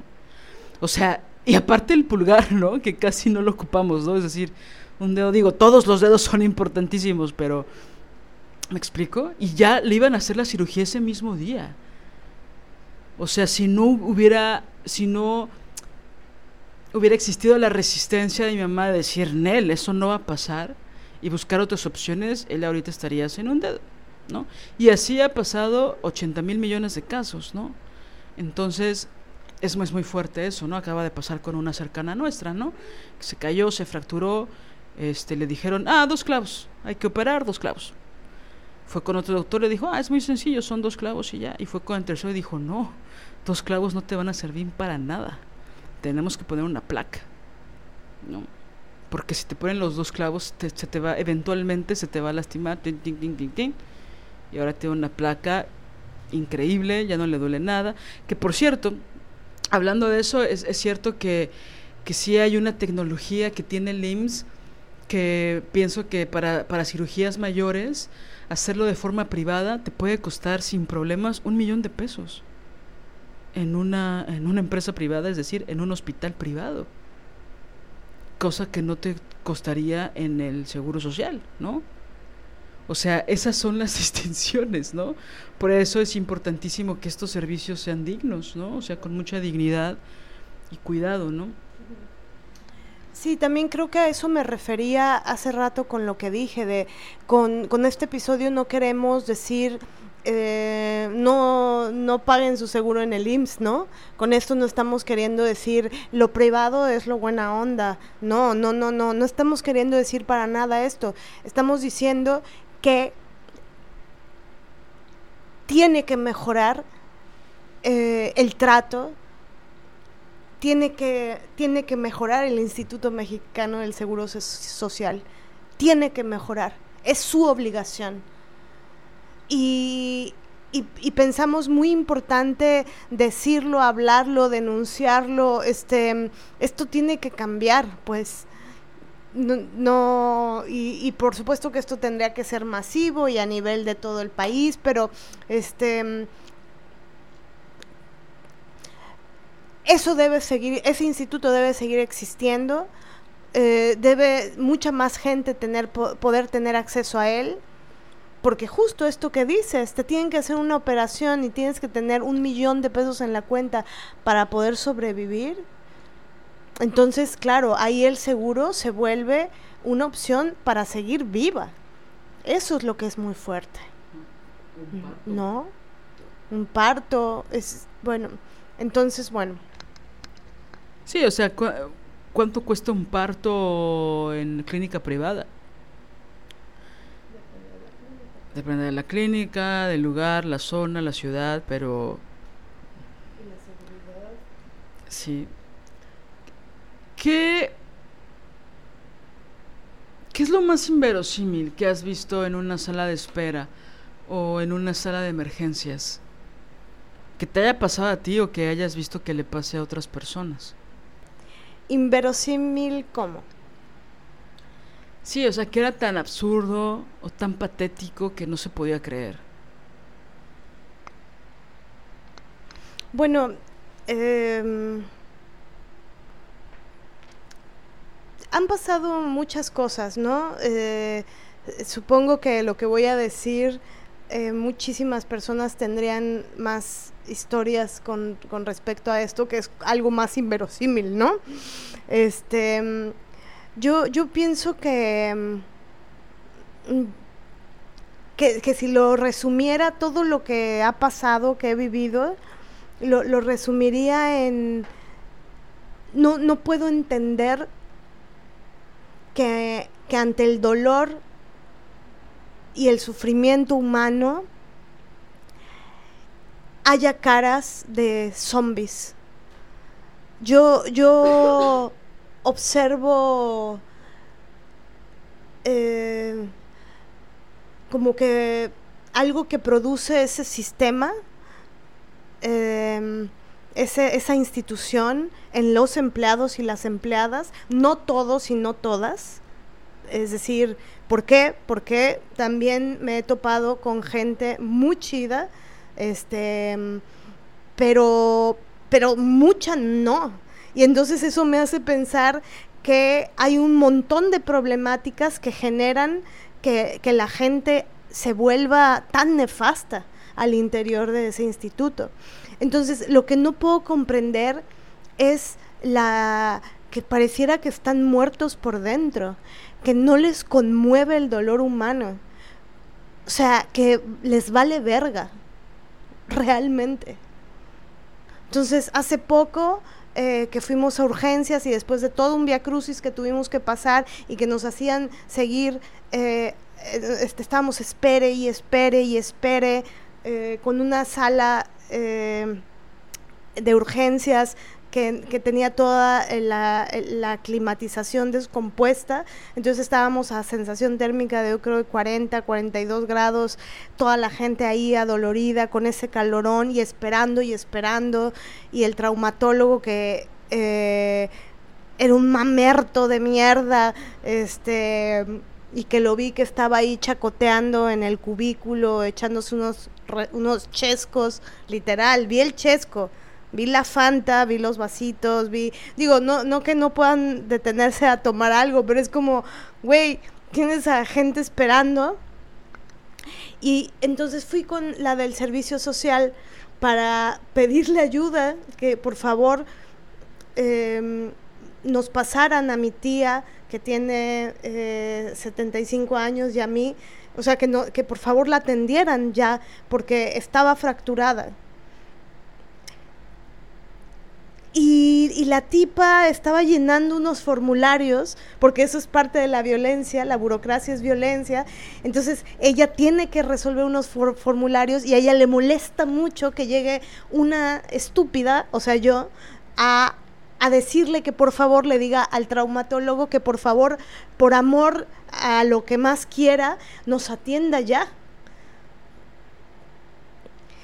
Y, y la señora no quería, ¿no? Estaba como neutra, como, y, le dije, le expliqué, llevamos todo el día. Tuvimos un día espantoso el día anterior porque en urgencias pasó pasaron una serie de cosas. Le expliqué todo el Via Crucis. Nada. Y llorando, me puse a llorar, le dije, por favor, solo le estoy pidiendo que me ayude. Quiero que me responda, ¿me va a ayudar o no me va a ayudar? Y me decía cualquier otra cosa, ¿no? Respóndeme, ¿me va a ayudar o no me va a ayudar? Y me decía, pero es que no sé qué, pero es que pretextos. Hasta que le dije, no te duele, ¿verdad? No te duele. No sientes el más mínimo dolor por el dolor ajeno. Y ahí algo se le movió, no le gustó, se emputó. Y emputada se salió y dijo, se fue, no sé qué, y regresó y dijo, ahorita la van a atender. Emputada. Ahí sí le, ahí sí le pudo. Porque le dije lo que estaba sucediendo. Es la del servicio social. Es la encargada de que si algo pasa que no está bien como derechohabiente, te tratan como si te estuvieran haciendo un, un puto maldito favor. No me estás haciendo un puto maldito favor. Y no es prepotencia, es dignidad. Esa es la diferencia. Y claro, toda la gente que me vio llorando, hablándole a esa señora, al final, cuando finalmente nos atendieron y ya salí con mi tía con su férula, una señora me dijo, no se la querían atender, ¿verdad? Y me puse a chillar otra vez, porque claro, ante un mínimo gesto de empatía, como el de esa señora tan chida que me dijo eso, y le dije, no, me dice, es que así son aquí. Entonces, pues eso. Lo inverosímil para mí, lo que yo no doy crédito, es que se dediquen a eso. ¿Para qué putas estudian eso? ¿Para qué? ¿Que no es para mitigar el, el dolor humano? ¿Para qué? Porque claro, si solo haces para ganar lana, si solo haces para tener estatus, prestigio, pero la gente te vale verga, Claro, por eso vas a ser un ojete. Entonces, es gravísimo porque ahí sí, ¿no? Solo debería estudiar medicina quien tenga una profunda vocación por querer con toda su alma mitigar el dolor humano. Y si no quieres hacer eso, no te dediques a la medicina. Sí, es muy fuerte ver toda esa, esa actitud porque es bien performática aparte, ¿no? Es decir, es el gesto de, aunque suene redundante, de todo el cuerpo, ¿no? Es toda la actitud, es la voz, es la, mirada muerta o de enojo, ¿no? Es este, ahorita que decías esto de, de prepararnos lo más posible, digo, yo sé, he sabido que que por un lado el peor eh, enemigo de los doctores también en un lugar es el Internet, ¿no? Porque puedes llegar a decir, creo que tengo un diagnóstico de lo que tengo, ¿no? Entonces hago el énfasis porque, porque no nos referimos a eso, ¿no? Es, decir, hay fuentes eh, pues que son más complejas, que son científicas, que son de otra índole, donde sí se puede investigar acerca de lo que una tiene, no hacer un diagnóstico lleno de ignorancia y tal, ¿no? Sino en el caso, por ejemplo, de la endometriosis, pues sí ha habido que buscar en libros de otras mujeres, de otros países incluso, este, que, que han avanzado en sus investigaciones de su propio cuerpo, ¿no? Que la, no sé, la comunidad científica o la comunidad médica no podía estar de acuerdo con estas mujeres, pero que llevan más de, no sé, 30 años 40 años investigando el cuerpo de las mujeres a partir del dolor que provoca la endometriosis, por ejemplo, ¿no? Y de cómo influye la, alimentación, por ejemplo, ¿no? Es decir, hay fuentes que sí se pueden visitar que te abren el panorama, ¿no? Em, porque justo pensaba en esto que de, qué es lo que pasa cuando tú le haces preguntas a los médicos, ¿no? Porque en mi experiencia cuando tú vas con un médico familiar, que así le llaman al, primer especialista o al primer profesional, porque creo que no es especialista, es médico general, pero bueno, al primer profesional con el que tienes contacto, que bueno, es un doctor, es una doctora, eh, mientras menos preguntas les hagas mejor, ¿no? Siento que también se pueden hacer las recetas y que no te especifican para qué es cada cosa, ¿no? Eh, y sería bueno saberlo, sería bueno saber qué químicos me estoy metiendo, ¿no? Hay unos que pues son obvios por la experiencia de cada quien, pero hay otros que no lo son tanto. sería bueno saber por qué, ¿no? Que yo he ido con otros doctores privados que me hacen una especificación, podría decir hasta meticulosa de lo que van a hacer, del procedimiento, de lo que va a ocurrir y, y de lo de lo que tengo que tomar, por qué lo tengo que tomar, etcétera, ¿no? Y que, y que como tú dices, sé que hay un dejo de que yo soy una clienta, no una paciente, ¿no? Es decir, no es porque sean muy, eh, ¿no? ¿Me explico? es decir, también hay un interés ahí que no solo es científico o que no solo es para mi conocimiento, porque si no yo también hago muchas preguntas. El problema es que en el IMSS está prohibido preguntar, o eso te hacen sentir, ¿no? E incluso no solo la del módulo que decía hace un ratito, sino los mismos doctores, ¿no? Hay como una cosa de casi casi no me cuestiones, yo sé lo que es bien, lo que es bueno para ti. Yo sé por qué hago las cosas, ¿no? Como la tipa esta que pensó que tenía COVID y me mandó a hacer la prueba, pero salió negativa, era una gripa, bla bla bla. Y que y no me creyó. No me creyó que tenía gripa. Y entonces me revisó la garganta con estas paletas de madera o con estos palitos de madera. Y me revisa y hasta recuerdo perfecto que hizo Ah, sí, sí tienes muchas, muchas flemas. Pues sí, idiota, llevo 15 minutos diciéndote eso. Que tengo flemas, que tengo estos síntomas, que ni, ni, ni. Es decir, ni una maldita gripa, ¿no? Es, es, es creíble para, para ellas o para ellos, ¿no? Entonces, es fuerte, ¿no? Sobre todo también cuando les hablas en otros términos, pienso. Es decir, ahí tú hablaste de dolor humano, de no te puede, ¿verdad? O sea, te metiste con ella en el sentido de aludir a, a su humanidad, ¿no?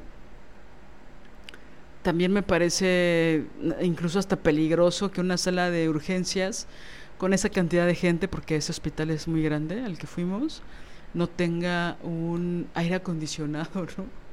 Cuando son 42, 43 grados centígrados. O sea, es y había este infancias ahí. Sí, y es que eh, parece que fuera una frivolidad, pero no. Hay gente que llega, o sea, en Veracruz ha habido gente que se muere por golpes de calor, que llegan a urgencias por golpes de calor. Entonces llegas a urgencias por un golpe de calor a un lugar en donde te va a dar un golpe de calor, aunque no haya sido por esa razón. Es que es absurdo. Esto que pasó del elevador, esta tragedia. O sea, no... Es que no hay palabras para decir lo, lo, lo, brutal de, la, de lo que es. ¿Y dónde está todo el dinero? ¿No hay dinero? ¿No hay dinero para tener las instalaciones eh, magníficas? Sí hay. Sí hay. Hay corrupción en México. ¿A dónde se va ese dinero que generó que ese elevador estuviera así? Pues te digo que estaba viendo que en el 2014 4 millones de pesos en batas para doctores de poliéster. que eso lo encontré en internet buscando otras cosas. y aparte con lo que se usa un elevador en un hospital, ¿no? Es decir, porque aparte la chiquita iba en la camilla, la chiquita de 6 años, o sea, es para quemarlo todo. ¿Qué, ¿Qué piensas o más bien alguna vez has tenido miedo en una clínica de IMSS? Sí. Eh, esto ya lo conté en otro episodio, pero lo, lo, voy a volver a contar. Lo conté recién en el episodio con Chris. Pero las, las revisiones ginecológicas siempre son complejas para mí. Este pienso que por el hecho en sí mismo, es decir, claro, hay una vulnerabilidad en el hecho de que te tienes que quitar los calzones, tienes que abrir las piernas y que una alguien o un alguien desconocido este te mire, te toque, te ¿no? Entonces, bueno, el hecho en sí mismo, la revisión ginecológica es complicada. Más todo el aparataje, eh, el otro día mi hermanita me enseñó un podcast en donde hablaban de la historia del pato, ¿no? Del pato ginecológico. Y bueno, eh, eh, esa historia es brutal, ¿no? O sea, proviene de la tortura eh, fue un instrumento de tortura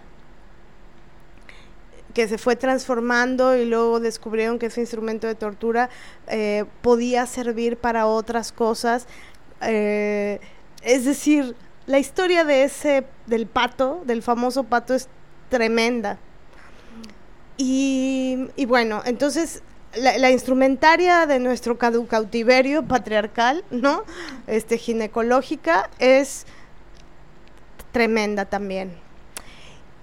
Y luego al interior de un instituto en donde hay eh, pues ya tipos y tipas eh, muertos por dentro, muertos, ¿no? Apestan, apestan a muerto. O sea, que no, no, no, no sé qué palabras más eh, rudas puedo usar para, para, para expresar lo, la rabia que me producen, ¿no? Y, bueno, este, no solamente no son delicadas, eh, a mí me han tocado ginecólogas, este, porque aparte, curiosamente, me he ido enterando en los, las diversas batallas que he tenido que pelear que los hombres ya no pueden hacer revisiones ginecológicas en el IMSS si no está presente una enfermera mujer.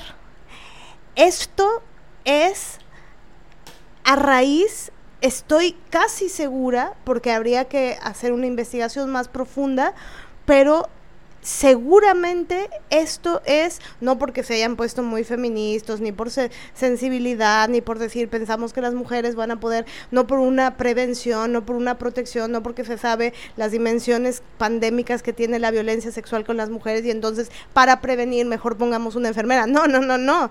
Esto no es prevención. Seguro hubo abusos. Seguro hubo acoso, seguro hubo una serie, o sea, hubo una cloaca que se destapó, que entonces como un protocolo de seguridad, porque los protocolos solo son para, ahora sí que tapar la coladera, ¿no? Pero el, no, no, no, para taponear la cosa, para eso sirve un protocolo, para parchar, es que pusieron esto. Lo cual está bien, digo, es decir, me, parece bien los protocolos, es como el vagón de metro, este separado de tipos y mujeres, ¿no? Por supuesto, bueno, ante la barbarie y los zombies, diría Uma, este pues por supuesto que, separaditos estamos mejor, ¿no? Pero, pero bueno, eh, dado esto que les cuento, eh, normalmente pues son ginecólogas. Y eh, la experiencia que tuve fue con una ginecóloga que esto no solamente no es delicada o, sensible, sino que comienzan a ser, eh, pienso yo, hostiles, es la palabra adecuada. ¿No? Hay una hostilidad con la que te comienzan a hablar. Entonces, tú estás ahí, yo estaba ahí, estaba con miedo, estaba con las piernas abiertas, estaba, este, pues vulnerable. Y, la tipa eh, horrible me comenzó a decir, eh, baja la cadera, bájala, relájate, bájala. Entonces, pues si te hablan así, si te hablan así, aunque estés en el supermercado, pues no te relajas. Pero si te, pero si te hablan así cuando tienes, le estás mostrando tu vulva a alguien más en una revisión ginecológica con las piernas. Aparte, siempre he pensado que la forma en la que se ponen las piernas, el cómo, los cosos esos de metal donde pones las piernas, yo pienso que no están bien, no están diseñados bien. O sea, no, no es cómoda la posición. No, o sea, entiendo que abrir... No, es que tiene que ser cómoda para ellas, no para una. Dice Lili, es que tiene que ser cómoda para ellas y no para una. Sí, o sea, estoy segura que si se hiciera un análisis eh, de, de, ¿no? de cómo, del cuerpo de las mujeres, con respecto a cómo está hecho ese aparato de acostar y dónde la altura de dónde va, estoy segura que no tendría que tener modificaciones, porque literal no puedo abrir las putas piernas. Me duele abrirlas, porque claro, también depende incluso de la elasticidad que tienes. De verdad. Y, y, hay veces que puedes abrir una mariposa, que es muy típica en ballet, ¿no? Que justo es como un poco la posición, las piernas en mariposita. O sea, yo digo, es que hay mariposas que puedo hacer ampliamente, pero ahí te juro que siento que la articulación se me pellizca. Entonces yo digo, el, el maldito aparato no está bien. Entre eso y la tensión y una ojete diciéndome, baja la cadera, bájala. Entonces, bueno ante eso,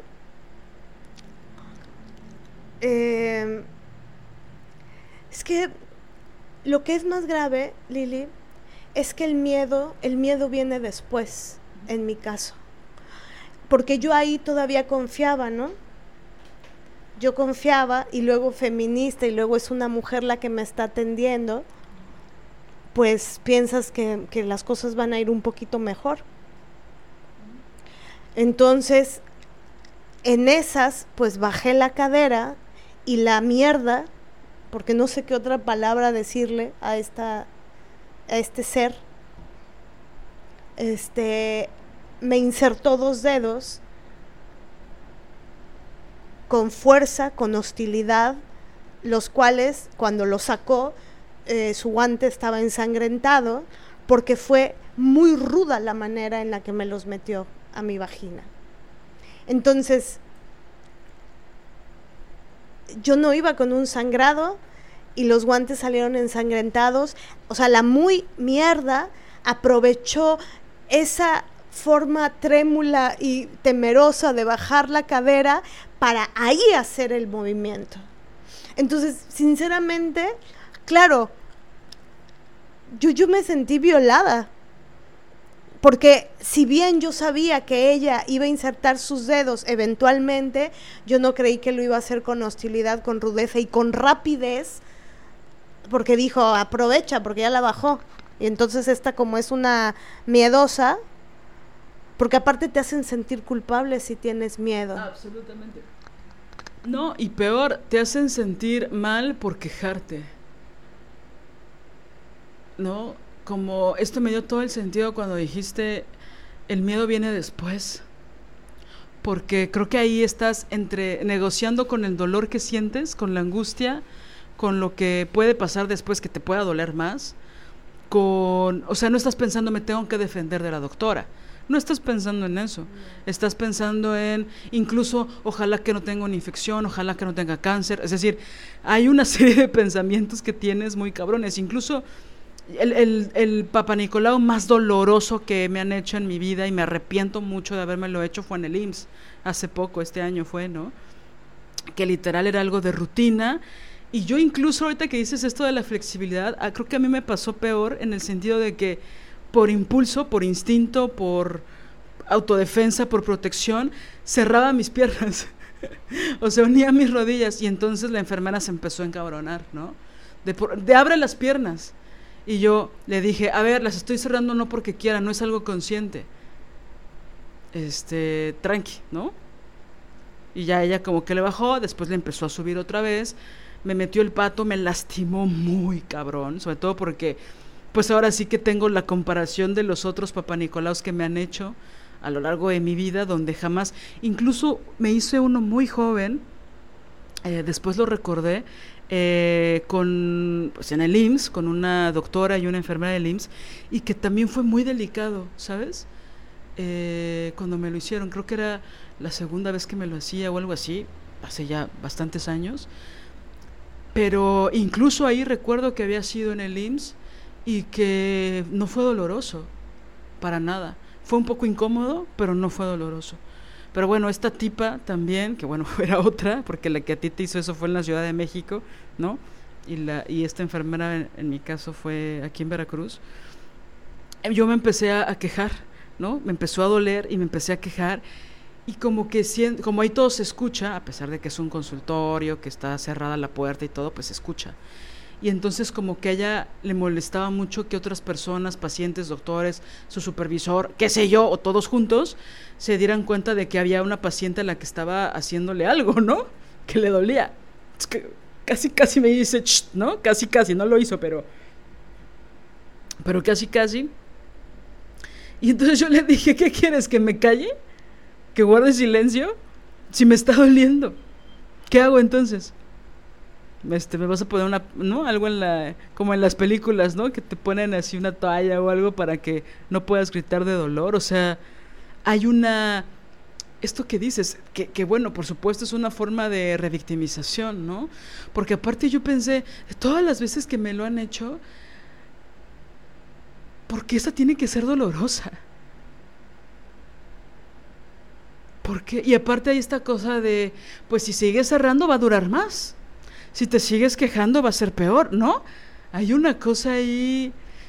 Eh, en mi caso no pienso que hubo sadismo, porque, no, porque más bien creo que sí hubo sadismo, pero no hubo gozo en ese sadismo, del cual ahorita vamos a hablar más adelante de un doctor ojete que sí fue sádico y lo y lo y se y sonreía y creo que tuvo una erección el cabrón, ¿no? Pero bueno, aquí no pienso que hubiera un gozo, sino que había una cosa como de, güey, te quiero ayudar, pero no estás cooperando.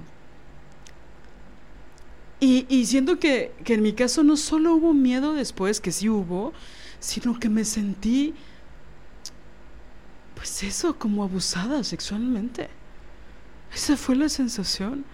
Incluso me daba rabia pensarlo, rabia decirlo, eh, desconcierto, cuando es una cosa que en realidad es un procedimiento de rutina para saber si tienes cáncer o si tienes alguna enfermedad o una infección o no O sea, como un procedimiento de rutina te puede dejar. Y claro, en el momento no lo sentí, después la tipa esta fue mega amable, me hizo una vacuna que necesitaba, no sé qué, ¿no? Casi casi me da una paleta al salir. Y más bien lo que mis pensamientos fueron después, ¿no? Decir, quiero volver y quiero quemarlo todo, ¿no? Es, es, es duro eso. Sí, y, también a, esto se le suma otras cosas, ¿no?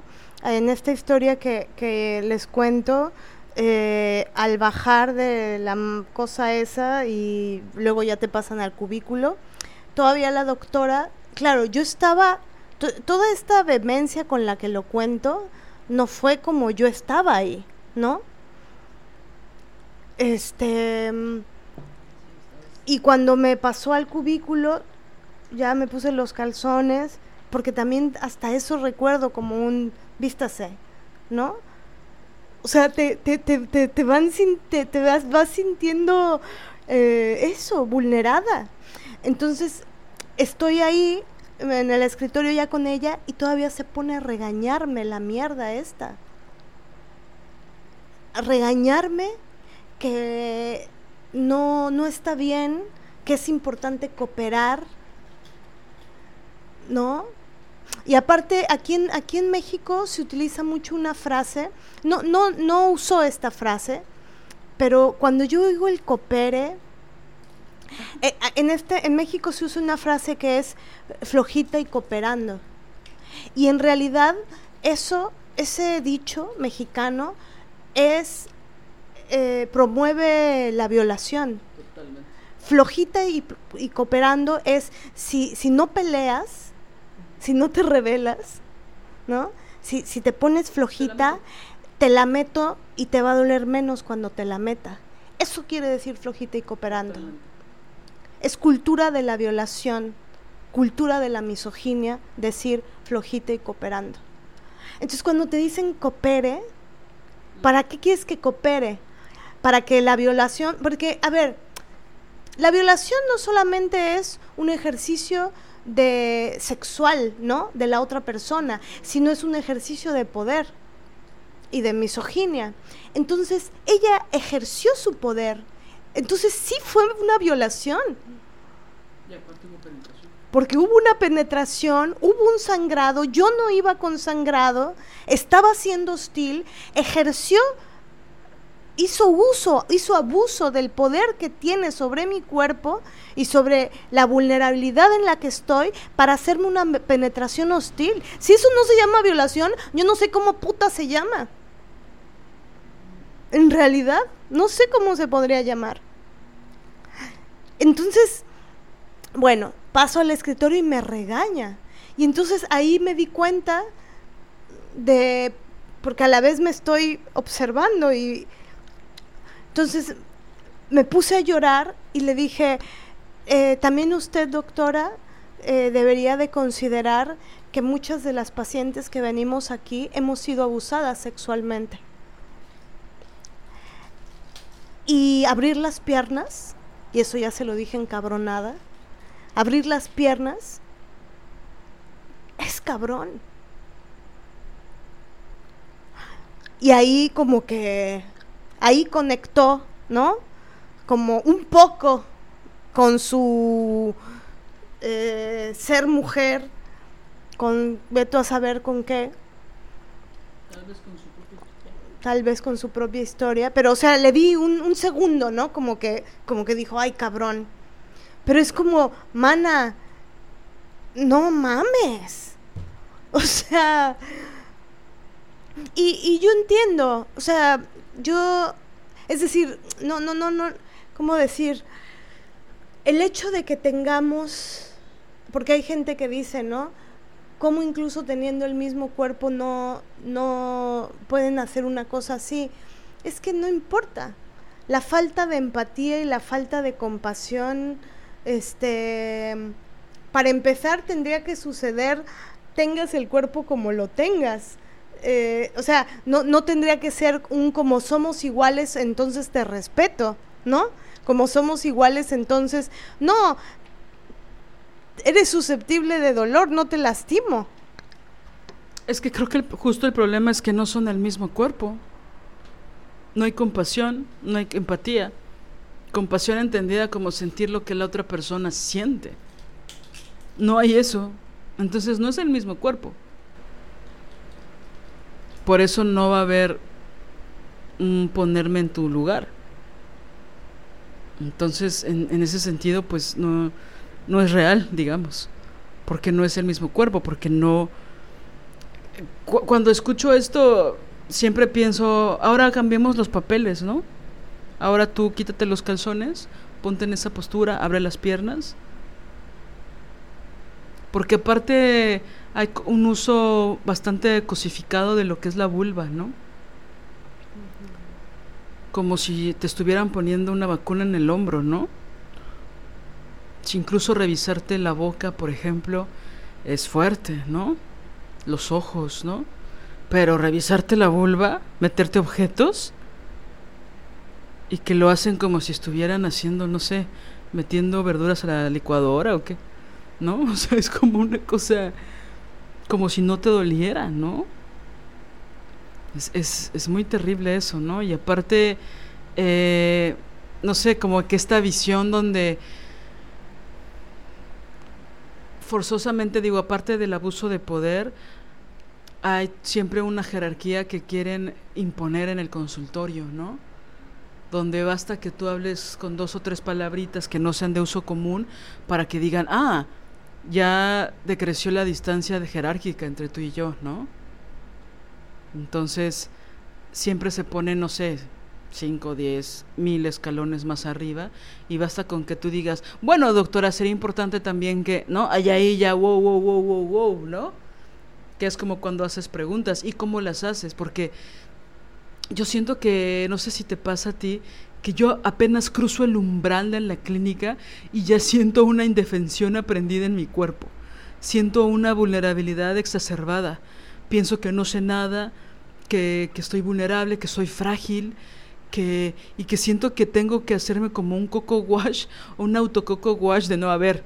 ¿no? Eres una adulta, vas a preguntar cosas, este, tienes pensamiento crítico. O sea, siento que cuando entro ahí, ahí también como esto, esto que yo criticaba al principio, de forma inconsciente y que tengo que hacer cada vez más consciente, pero como esta cosa de ellos son los expertos, ¿no?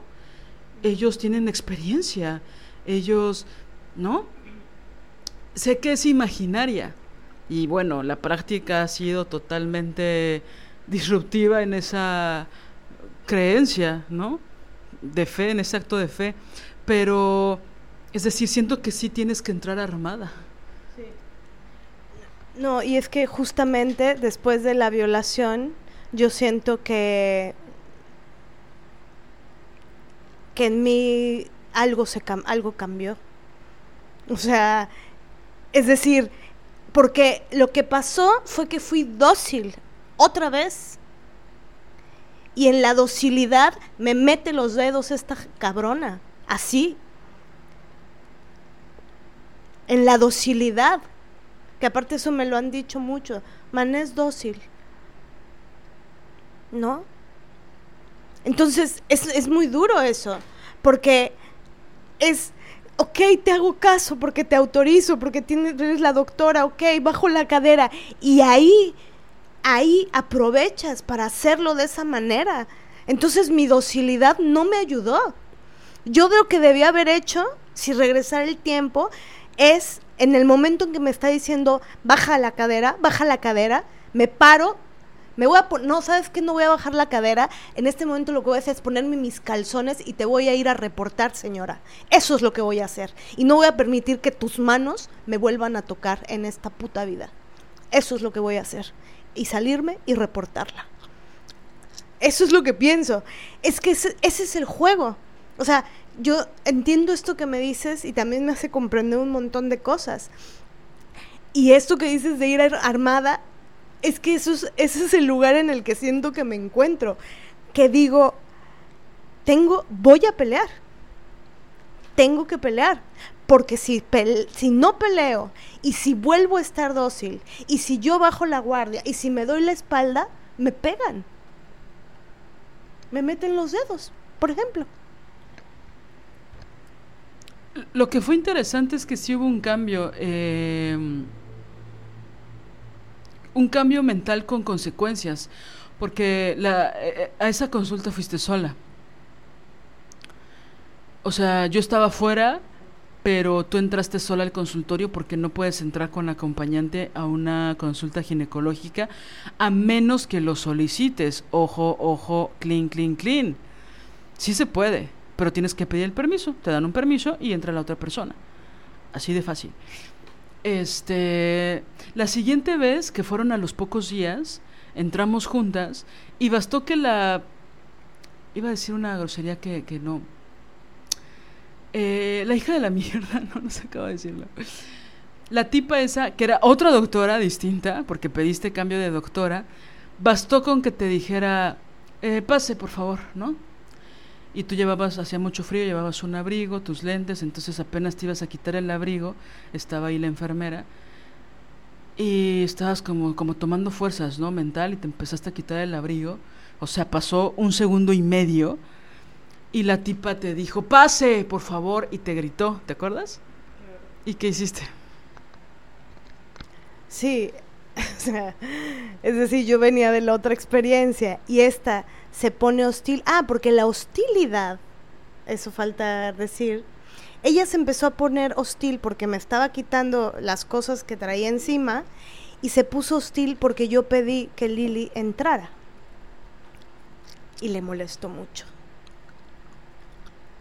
¿Por qué les molesta que haya un testigo? Esa es la pregunta. Les molesta porque no pueden violentar a, gusto, no pueden violar a gusto. Por eso les molesta, no pueden ser ojetes y hostiles a gusto. Por eso les molesta. Entonces, en esa molestia me habló hostilmente. Lili en ese momento estaba siendo testigo de eso. Y ahí fue donde le dije, no, no, ya me lo hizo una vez una doctora, por eso es que estoy pidiendo acompañante, porque me hizo esto. Yo no me voy a abrir de piernas ahorita contigo. Si ya estás siendo hostil ahorita, así, conmigo, imagínate, ¿crees que me va a quitar los calzones enfrente de ti? Todo eso le dije. Le dije, claro, todo eso lo dije gritando. O sea, es, es fuerte, pero pues sí es importante cómo este cambio no solo fue, digamos, en a largo plazo. ¿No? Es decir, no fue gracias a lo otro, fue a pesar de lo otro, pero bueno. Quiero rápidamente eh, decir algo que pasó en medio de esa consulta. Porque a, mí me traían de clínica en clínica, bueno, había, había todo un movimiento, pero yo estaba en una clínica, que era mi clínica de siempre.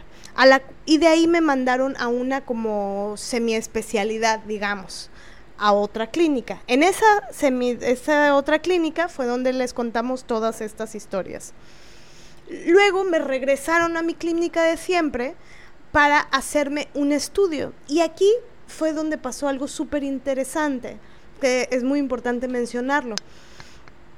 Eh, aquí ya teníamos conocimiento de causa de que necesitábamos eh, solicitar eh, acompañante, ¿no? O sea, es decir, eh, ya, íbamos como mucho más armadas en el sentido de vamos a ser muy formales en decir, este, eh, ella es un acompañante, necesito que ella esté adentro porque hubo una experiencia muy desagradable con una doctora en tal clínica, ta, ta, ta. El chiste es que aún esta vez, fíjense, esto es, pues, pues porque había testigos, quiero pensar y qué sé yo. Pero fuimos a otra, otra, otra revisión y el que me tenía que revisar era un doctor. Entonces me le acerqué, le dije, era muy joven, le dije, y estaba una enfermera ahí, le dije, oiga, eh, yo acabo de vivir un abuso, eh, un ejercicio de poder este, con una doctora, ta, ta, ta, toda esta historia que les contamos, se la conté al médico, le dije entonces a partir de ahí yo solicito que en todas mis visitas ginecológicas tener un acompañante, entonces le quiero pedir por favor, ta, ta, ta, ta, ta, Y él muy amablemente me dijo, sí, claro que sí, está bien. De todas formas, aquí hay una enfermera, este, pero su familiar puede pasar. Perfecto, pasó. Bueno, la, revisión era exactamente la misma. Me tenían que meter el pato para hacer, tomarme una muestra. Claro, yo ya le había hecho todo un preámbulo de un abuso, que yo creo que esto influyó mucho en el trato que me dio. La enfermera hizo algo que eso sí nunca me lo habían hecho, ni siquiera en consultorios privados. La doctora hizo una acción que fue con unos palitos eh, con algodón, que no se siente nada, que no duele, que nada, muy delicadamente y con mucha suavidad abrió los labios vulvares, para que entonces el pato pudiera entrar con mucha mayor delicadeza. Bueno, les juro que no sentí absolutamente ningún tipo, no solo de dolor, ni siquiera de molestia. Una delicadeza, una dignidad al cuerpo. Fue más rápido. Exacto. No, ahora claro, yo no levantaba la cadera. ¿Por qué no levantaba la cadera? Porque no me estaban lastimando, por eso no levantaba la cadera. Levantar la cadera es un mecanismo de defensa porque algo está pasando raro. El cuerpo es sabio. Entonces, esa revisión, que, no, con esto no estoy diciendo, mira, el hombre, el hombre sí fue empático, ¿no? El hombre sí supo. No, no estoy diciendo eso. Claro, él iba a tener dos testigos ahí, la enfermera, más mi familiar, más yo. Y yo ya le había contado toda una historia en donde yo estaba nombrándolo como un abuso sexual de parte de y un ejercicio de poder de parte de una doctora. Entonces, claro que ese señorcito no se quería pelear conmigo. No iba a hacer nada para que yo no. Entonces, no, no le estoy poniendo una estrella en la frente a él. Lo que estoy diciendo es que el procedimiento fue excelente, así tenía que ser y así tiene que ser siempre. No debe de doler y no debe de molestar. Incluso algo que hacían, y esto es algo que, es importante, ¿no? Que te digan lo que te van a hacer. Que con suavidad, con delicadeza, con compasión, con empatía, con profesionalismo, te digan eh, el procedimiento de lo que va a ir sucediendo y que te lo digan con un tono mesurado, con calma, sin desesperación, para que entonces tú te relajes y sepas y el cuerpo se prevenga. Y, y, recuerdo que, por ejemplo, hubo un momento que es cuando toman la muestra que dice, esto tal vez va a molestar un poquito, pero va a ser muy rápido, va a durar tres segundos. ¿No? Entonces tú ya sabes, que no va a ser una tortura eterna, sino que, ah, va a durar este, esta cantidad de tiempo, tal.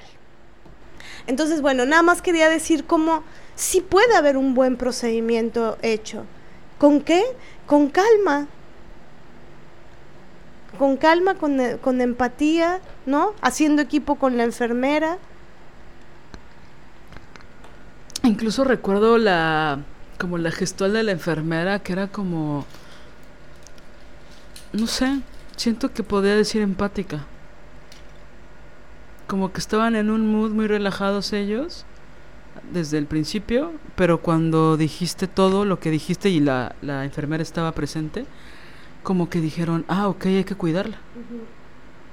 Entonces estaban con una seriedad muy interesante, o sea, demasiado ética, pienso, demasiado profesional, o sea, fue sea, ahora sí que ser testiga de eso.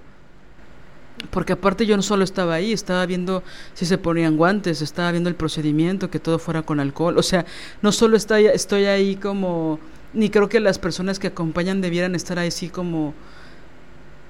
pasivamente, sino, a ver, uso guantes, a ver, ¿no? Eh, los instrumentos este, están esterilizados, tienen el, el seguro, tienen, ¿no? Los empaques son nuevos, o sea, ese tipo de cosas que a veces se dan por sentado, pero que son importantísimas, ¿no? Entonces, cuando estás acostada ahí, pues igual no puedes ver tanto, ¿no? Pero si hay otra persona, pues sí puede ver que incluso ellos se miraban como, pues eso, como hay que hacer esto y tal, y fue rapidísimo esa, esa toma de muestra, ¿no? ¿Cómo te miran las demás personas cuando te defiendes en las clínicas? Las personas que, pues sin querer, han sido testigo de, de estos levantamientos de lucha, no, es cierto, de esta, de esta forma que tienes tan, tan clara y tan firme de defenderte. ¿Cómo, generalmente, cómo reacciona la gente? Pienso que puede haber dos tipos de públicos. Eh, el que es mayoritario, tristemente, pienso que no te miran bien, no me miran bien. Pienso que es como, ay, ahí está una loca. ¿No? Ahí está una, una loca que, que está molesta, ahí está una loca que alza la voz, ahí está una, ahí está una loca. Eh, eh, yo, yo pienso muchas cosas, la verdad. Em, pienso que hay un sector de la población que, es muy típico en México, no sé cómo será en otros lugares, que em, de una tibieza, de una cobardía, de un de una falta de empatía, de un que te estén jodiendo a ti no me interesa que te jodan a ti. Hasta voltean a otro lado, ¿no? Sí, voltean a otro lado. Hacen esta cosa que es como muy moraloide, como muy de, ay, ya empezó la incómoda. Ay, qué incomodidad, ¿no? Como... Falta de sofisticación. Qué falta, ajá. Falta de sofisticación, falta... Y por supuesto, es no es femenino. No, si eres una mujercita hecha y derecha, entonces no, no, no, no puedes andar levantando la voz, no puedes andar diciendo que algo te molesta o que algo te lastima, ¿no? O sea, te tienes que guardar silencio, sonreír, agradecerle a los médicos y callarte la puta boca. Eso es lo que tenemos que hacer. Y si no lo hacemos, la gente nos ve como, ay, ahí está una incómoda está una desobediente jodiéndonos los cojones, ¿no? Entonces, hay un, una parte de la población así. Perdón, no, o sea, y que parte automáticamente empiezan a sentir empatía por el doctor culero, por la enfermera soberbia, ¿no? O sea, no solo te infravaloran o te menosprecian o te critican, sino que automáticamente es, ay, pobre enfermera, o sea, la aventó, la la, el carnet porque pues lleva ocho horas trabajando o quince y entonces ella bueno ella también le gritó eh o sea ella también le gritó. Entonces pobre doctor no automáticamente se pasan del otro lado no y, y que siento que es como lo que dices tú que nunca salimos de la secundaria que, que es como esta actitud de yo sí voy a estar con la maestra.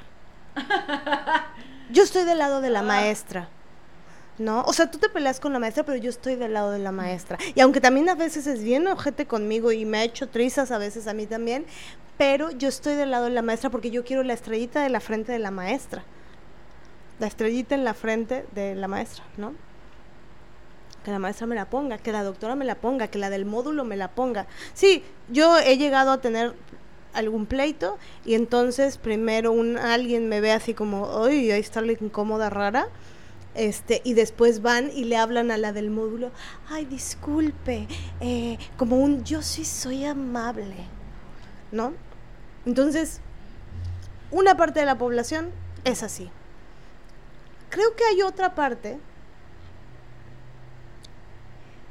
que un poco sí se asusta, de verdad. Pero creo que se asustan por la indefensión aprendida se asustan porque les han lastimado igual, han sido injustos igual con ellos, con ellas. O sea, les han hecho, han, han atacado su dignidad o su cuerpo, o, pero no hay una indefensión aprendida. Hay un no, no, no sé cómo defenderme. Y entonces sí guardan silencio y o pueden agachar la cabeza o mirar para otro lado o un cierto nerviosismo, pero que siento que es como que les recuerda su propio no, yo no puedo, yo no puedo gritar así como le hace ella. ¿No? Que, que hay como un pasmo. Y, y, lo digo porque también he tenido ese pasmo. Es que, es que una no se vuelve así porque naciste, o sea, naciste y dijiste, ay, voy a hacer así, ¿no? Es que ahora sí que los palos te hacen así. Por eso hace rato decía con esta cosa lo de la docilidad, ¿no? O sea, cuando has soportado abusos y te has quedado pasmada, o sea, no, no digo como que cuando los soporté los abusos, no, o sea, cuando te han estado abusando y tú te quedas inmóvil, porque no sabes qué hacer cuando te congelas. Entonces, como también he pasado por ahí, puedo entender a este grupo, ¿no? Que puede ser como que no saben qué hacer. Sí, yo creo que también es como ver toda la energía que hay que invertir para pelearse, ¿no? O sea, todo cuando tienes dolor, por ejemplo, es como, híjole, no sé si voy a pelearme con esa magnitud, con ese nivel de energía, porque simplemente quiero que me pongan mi yeso e irme a mi casa. O siento tanto dolor que quiero mi que me inyecten 30 de ketorolaco y creer que la vida sigue teniendo sentido, ¿no? O este, puta, salí de la chamba, llevo 14 horas trabajando, hoy no me voy a pelear. Y o pienso que anímicamente también, es decir, pareciera que nosotras siempre vamos con la energía para pelearnos, ¿no? Y, y, y nada más lejos que eso, es decir, Siempre buscamos que todo sea amable, ecuánime. Hola, ¿qué tal? Buenas tardes. Una pregunta, ¿no? Ta, No llegamos a. Ah, seguramente me va a decir. Y entonces, no, para nada. Es. Hola, ¿qué tal? Buenas tardes. Ah, no, una duda. Eh, tengo que hacer esto. Por ejemplo, a mí me gusta mucho ser como muy clara, ¿no? No redondear tanto, ser como muy precisa. Tengo que hacer esto. ¿A dónde voy? Es la primera vez que vengo, ¿no? O este nunca he venido. ¿Cuál es el procedimiento aquí? Y ya depende, hay veces que te dicen, ah, tienes que primero, este, tal y tal, ¿no? O hay gente que dice, ah, no te preocupes, mira, es muy sencillo. Este, lo que tienes que hacer es esto, esto y esto. ¿Traes la copia de tu? Sí, claro, traigo 14 copias, señorita. perfecto. Entonces nada más ve aquí el módulo. Ah, perfecto, ¿dónde está el módulo? Ah, mira, ¿no? Y ya cuando me dicen, ah, así, así, así, así, así, y luego a la izquierda, y luego a la derecha, y luego, ta, ta, ta, luego donde está la Virgen le das la vuelta en redondel, y así cuando me dicen eso digo, ah, bueno, no, no te entendí nada, pero voy a preguntar, gracias, ¿no? O sea, buscamos una amabilidad y una claridad siempre, ¿no? El problema es que luego es así y es, no, no sé, no sé, no era aquí, ¿no? Pero aquí dice que era aquí, ¿no? Por ejemplo, hice reír a, a la jefa de enfermeras cuando le dije, mira, me mandaron para acá, fui para acá. La de informes me dijo que no, que era para acá. Pero el doctor escribió en este papel que me dijeron que trajera que sí. Entonces, si entiendes lo esquizofrénico que acaba, ¿no? el, ambiente esquizofrénico que acabo de vivir, eso le dije y le dio mucha risa. Y me dijo, en realidad es allá donde dice el doctor, pero no te voy a mandar para allá. Tranqui, va a ser ahorita aquí conmigo, yo lo resuelvo. Ah, ok, ¿no? Yo no tendría por qué hacerle el chiste, estamos de acuerdo yo tengo que ser amable. Ese es como, ¿no? Y ella tiene que ser amable y ya, todos son amables y ya. Pero ella empezó a hacer cara como de, fuck, estoy segura de que sí le pasaron esas cosas, ¿no? Aparte venía un término que yo no sabía qué era porque era como un código interno y le dije, ¿qué significa esto? Y me dijo, ah, eso significa urgencias. Ah, ok.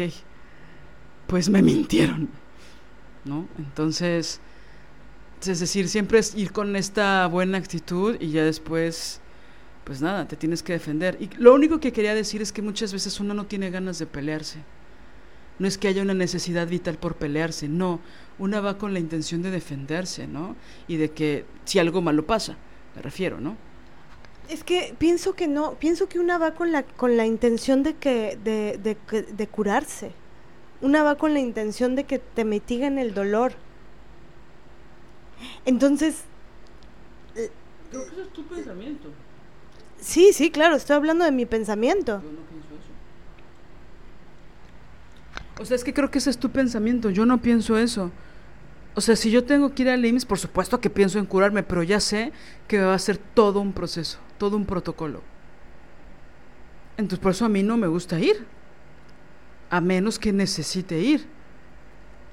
Entonces, pues hay cosas que tengo que hacer todavía, afortunadamente, a mi edad, bla, bla, bla, que son por rutina, que son prevención. No es porque me siento mal, es como, ¿no? Solo esa gripa que no quería gastarme 700 pesos en medicinas por cosas que me iban a dar en el seguro gratis, ¿no? Entonces esa vez fui por esa gripa porque ya me estaba durando más de tres días y dije, ya, ya me estoy sintiendo muy mal, ya quiero ir, sé que no es COVID, aún así me hicieron la prueba, salió negativa, bla, bla, bla, pero me arrepiento de haber ido porque la tipa me trató de la chingada. Entonces yo dije, híjole, o eran los 700 pesos de medicinas con el otro o era aquí, ¿no? Mi pensamiento muchas veces es eso, o sea, es soportar esa burocracia que muchas veces es violencia, que la gente no te mire a los ojos, que te avienten las cosas, ¿no? Que hagas preguntas y no te miran a los ojos, no te contestan, están de malas. Es decir, ya sé que eso va a pasar. Entonces, toco madera, prefiero ir solo cuando me sienta mal en algún momento, muy grave, o que sepa que no es un resfriado, ¿no? Que es otra cosa. Y, siento que, por ejemplo, no he podido cancelar una cuenta que tengo que cancelar del banco por lo mismo, porque ya sé que va a ser una mamada, que me van a decir que, que, lo tengo que hacer. O sea, sí entiendo, pero justamente pensando en esto ginecológico, o sea, en todo un proceso de investigación que tengo que hacer, porque hay de, no hay de dos, o sea, tengo un asunto de cólicos de dismenorrea tremenda desde hace añísimos que me hace tomar una caja de analgésicos eh, cada mes. Ahora tomo tramadol con ketorolaco y sin eso no puedo estar mientras estoy menstruando porque el dolor es infame. Entonces, claro, voy pensando en que quiero investigar, quiero que mitiguen ese dolor. O sea, el, el, el punto primordial es ese. Y, y pero también ahora pensándolo bien, ahora que te escucho, creo que justo esa es, esa es la razón de la vulnerabilidad, por, que, que me genera también tanta rabia. Porque yo voy pensando que va a haber empatía y que debe haberla, ¿no? O sea, voy pensando que, que, tiene que haberla, porque eso es lo justo. Lo justo es que haya empatía, que haya compasión, que te traten bien, que no te maltraten, que no pisoteen tu dignidad, que no te hagan jetas. O sea, eso es lo justo. Entonces, hay como una constante esperanza, porque justo me encantó esto que dijiste, Lili, de de, no, es que sí somos amables, sí, o sea, no queremos, yo sé que hoy hemos dicho un montón de groserías, ¿no? Y hasta verga y cosas bien feas. o sea, perdón, ¿no? Este, por tener no, que... Una disculpa, ¿no? Una disculpa, pero, pero es por la rabia, porque no saben la, las cosas que hemos pasado tan cabronas, este... Eh, es la rabia, es, es, no encontrar las palabras más, así como cuando era niña de pipi caca, que así eran mis insultos a mi primo, ¿no? Que me jodía, que yo le, no, o sea, no sabía qué, cómo decirle, entonces le decía pipi caca, y entonces ahorita no me queda más que decir, es una, es una mierda. Y tenías 18 años, ¿no? Cuando te peleabas con tu primo, ¿no? Tenía tres. Este pero, pero me gustó mucho esto que dijiste porque es importantísimo. Claro, no, a ver, no es que llegamos con la espada desenvainada. No, no es que llegamos con el pleito por delante. Si algo detesto en esta vida, es de verdad una de las cosas que más me, me, me enervan, es la prepotencia. no soporto la prepotencia. Entonces, hay gente que llega prepotentemente, hablarles prepotentemente a, a, las enfermeras, a las chavas de los módulos, a doctores, a doctoras. O sea, no, no estamos hablando de esto. Estamos hablando de la prepotencia de ellos. De eso estamos hablando. Llegamos con amabilidad. Yo llego siempre amablemente. Hola señorita, disculpe señorita, este, buenas tardes. Eh, oiga, una pregunta, ¿podrá ta ta ta ta ta ta ta? Y te y, y empieza ahí el problemón. Porque también es típica, típicamente mexicano esto de que si llegas mamona te tratan bien. Y si llegas, hola, ¿qué tal? Buenas tardes. Puede ser que te traten de la chingada porque vas en buena actitud. O te quieren pendejear. Entonces dices, hola, buenos días, estoy buscando esto. Necesito esto hay veces que pueden decirte, claro, claro, claro, es para allá, ¿no? O hay veces que te pueden decir, espera, ¿no? Y es como la forma de desquitarse. Es decir, te puede salir el culo por la culata, ¿o cómo era? El tiro por la culata. Es decir, jamás es así. Y tampoco somos de piel delgada, ¿no? O sea, no es como que la, del módulo nos habló feo y decimos, ya no, ya hay que irnos, hay que pelear. No, es como, ah, ya se emputó la del módulo. Bueno, X, voy con la de farmacia. Ah, la de farmacia me aventó la receta. Ok, no hay pedo, chal, ¿no? No me interesa la del módulo ni la de farmacia, me interesa que a la tía de Manel le hagan los malditos rayos X porque tiene fracturado el brazo y cada vez lo tiene más ancho. Ya si nos trata mal de los rayos X y la trata mal o la lastima al momento de hacer los rayos, ahí va a ser otra cosa. Pero lo demás se, nos resbala. El punto es ya cuando vas con el doctor o la doctora y que se empiecen a burlar de ti. O sea, que fue algo que nos pasó hace unos días. Que es como, a ver, a ver, a ver, a ver. ¿No? Sobre todo porque tienes miedo, porque no sabes si la, van a tener que operar, o, o, no es fractura, está roto el brazo, o no. Lo único que, o sea, por ejemplo, en el caso de tu tía, que, que yo iba como, no, sé cómo lo pensabas tú, pero que yo iba como, a ver, necesitamos que resuelvan. Entonces yo pienso que incluso yo iba más dócil que nunca, porque lo único que me importaba es que ella dejara de sentir dolor. Entonces es un poco ir urgencias y decir, hola, necesito que le den analgésicos ya, ahora. Y lo siguiente es que la revisen. ¿No? Entonces, como que ahí era, siento que era otra cosa. Digo, tampoco yo es que, yo creo que yo nunca he ido a urgencias. Creo que cuando era bebé. Y me acuerdo porque, nada, no, me acuerdo. Pero sí, o sea, fui dos veces a urgencias de bebé. Pero grande, no. Me iba a morir. ¿Se te dije que me iba a morir? Bueno, luego les cuento esa, esa historia. ¿Sabes? Es decir, creo que ahí es distinto porque vas acompañando, ¿no? Entonces ahí sí para mí era Va a ser cuatro o cinco horas en la sala de emergencias, pero aquí lo único importante es que ya, ya no sienta dolor y que le pongan el, la férula o el yeso o lo que sea necesario, ¿no? De esta forma finalizamos la primera parte del episodio, el IMSS y su violencia.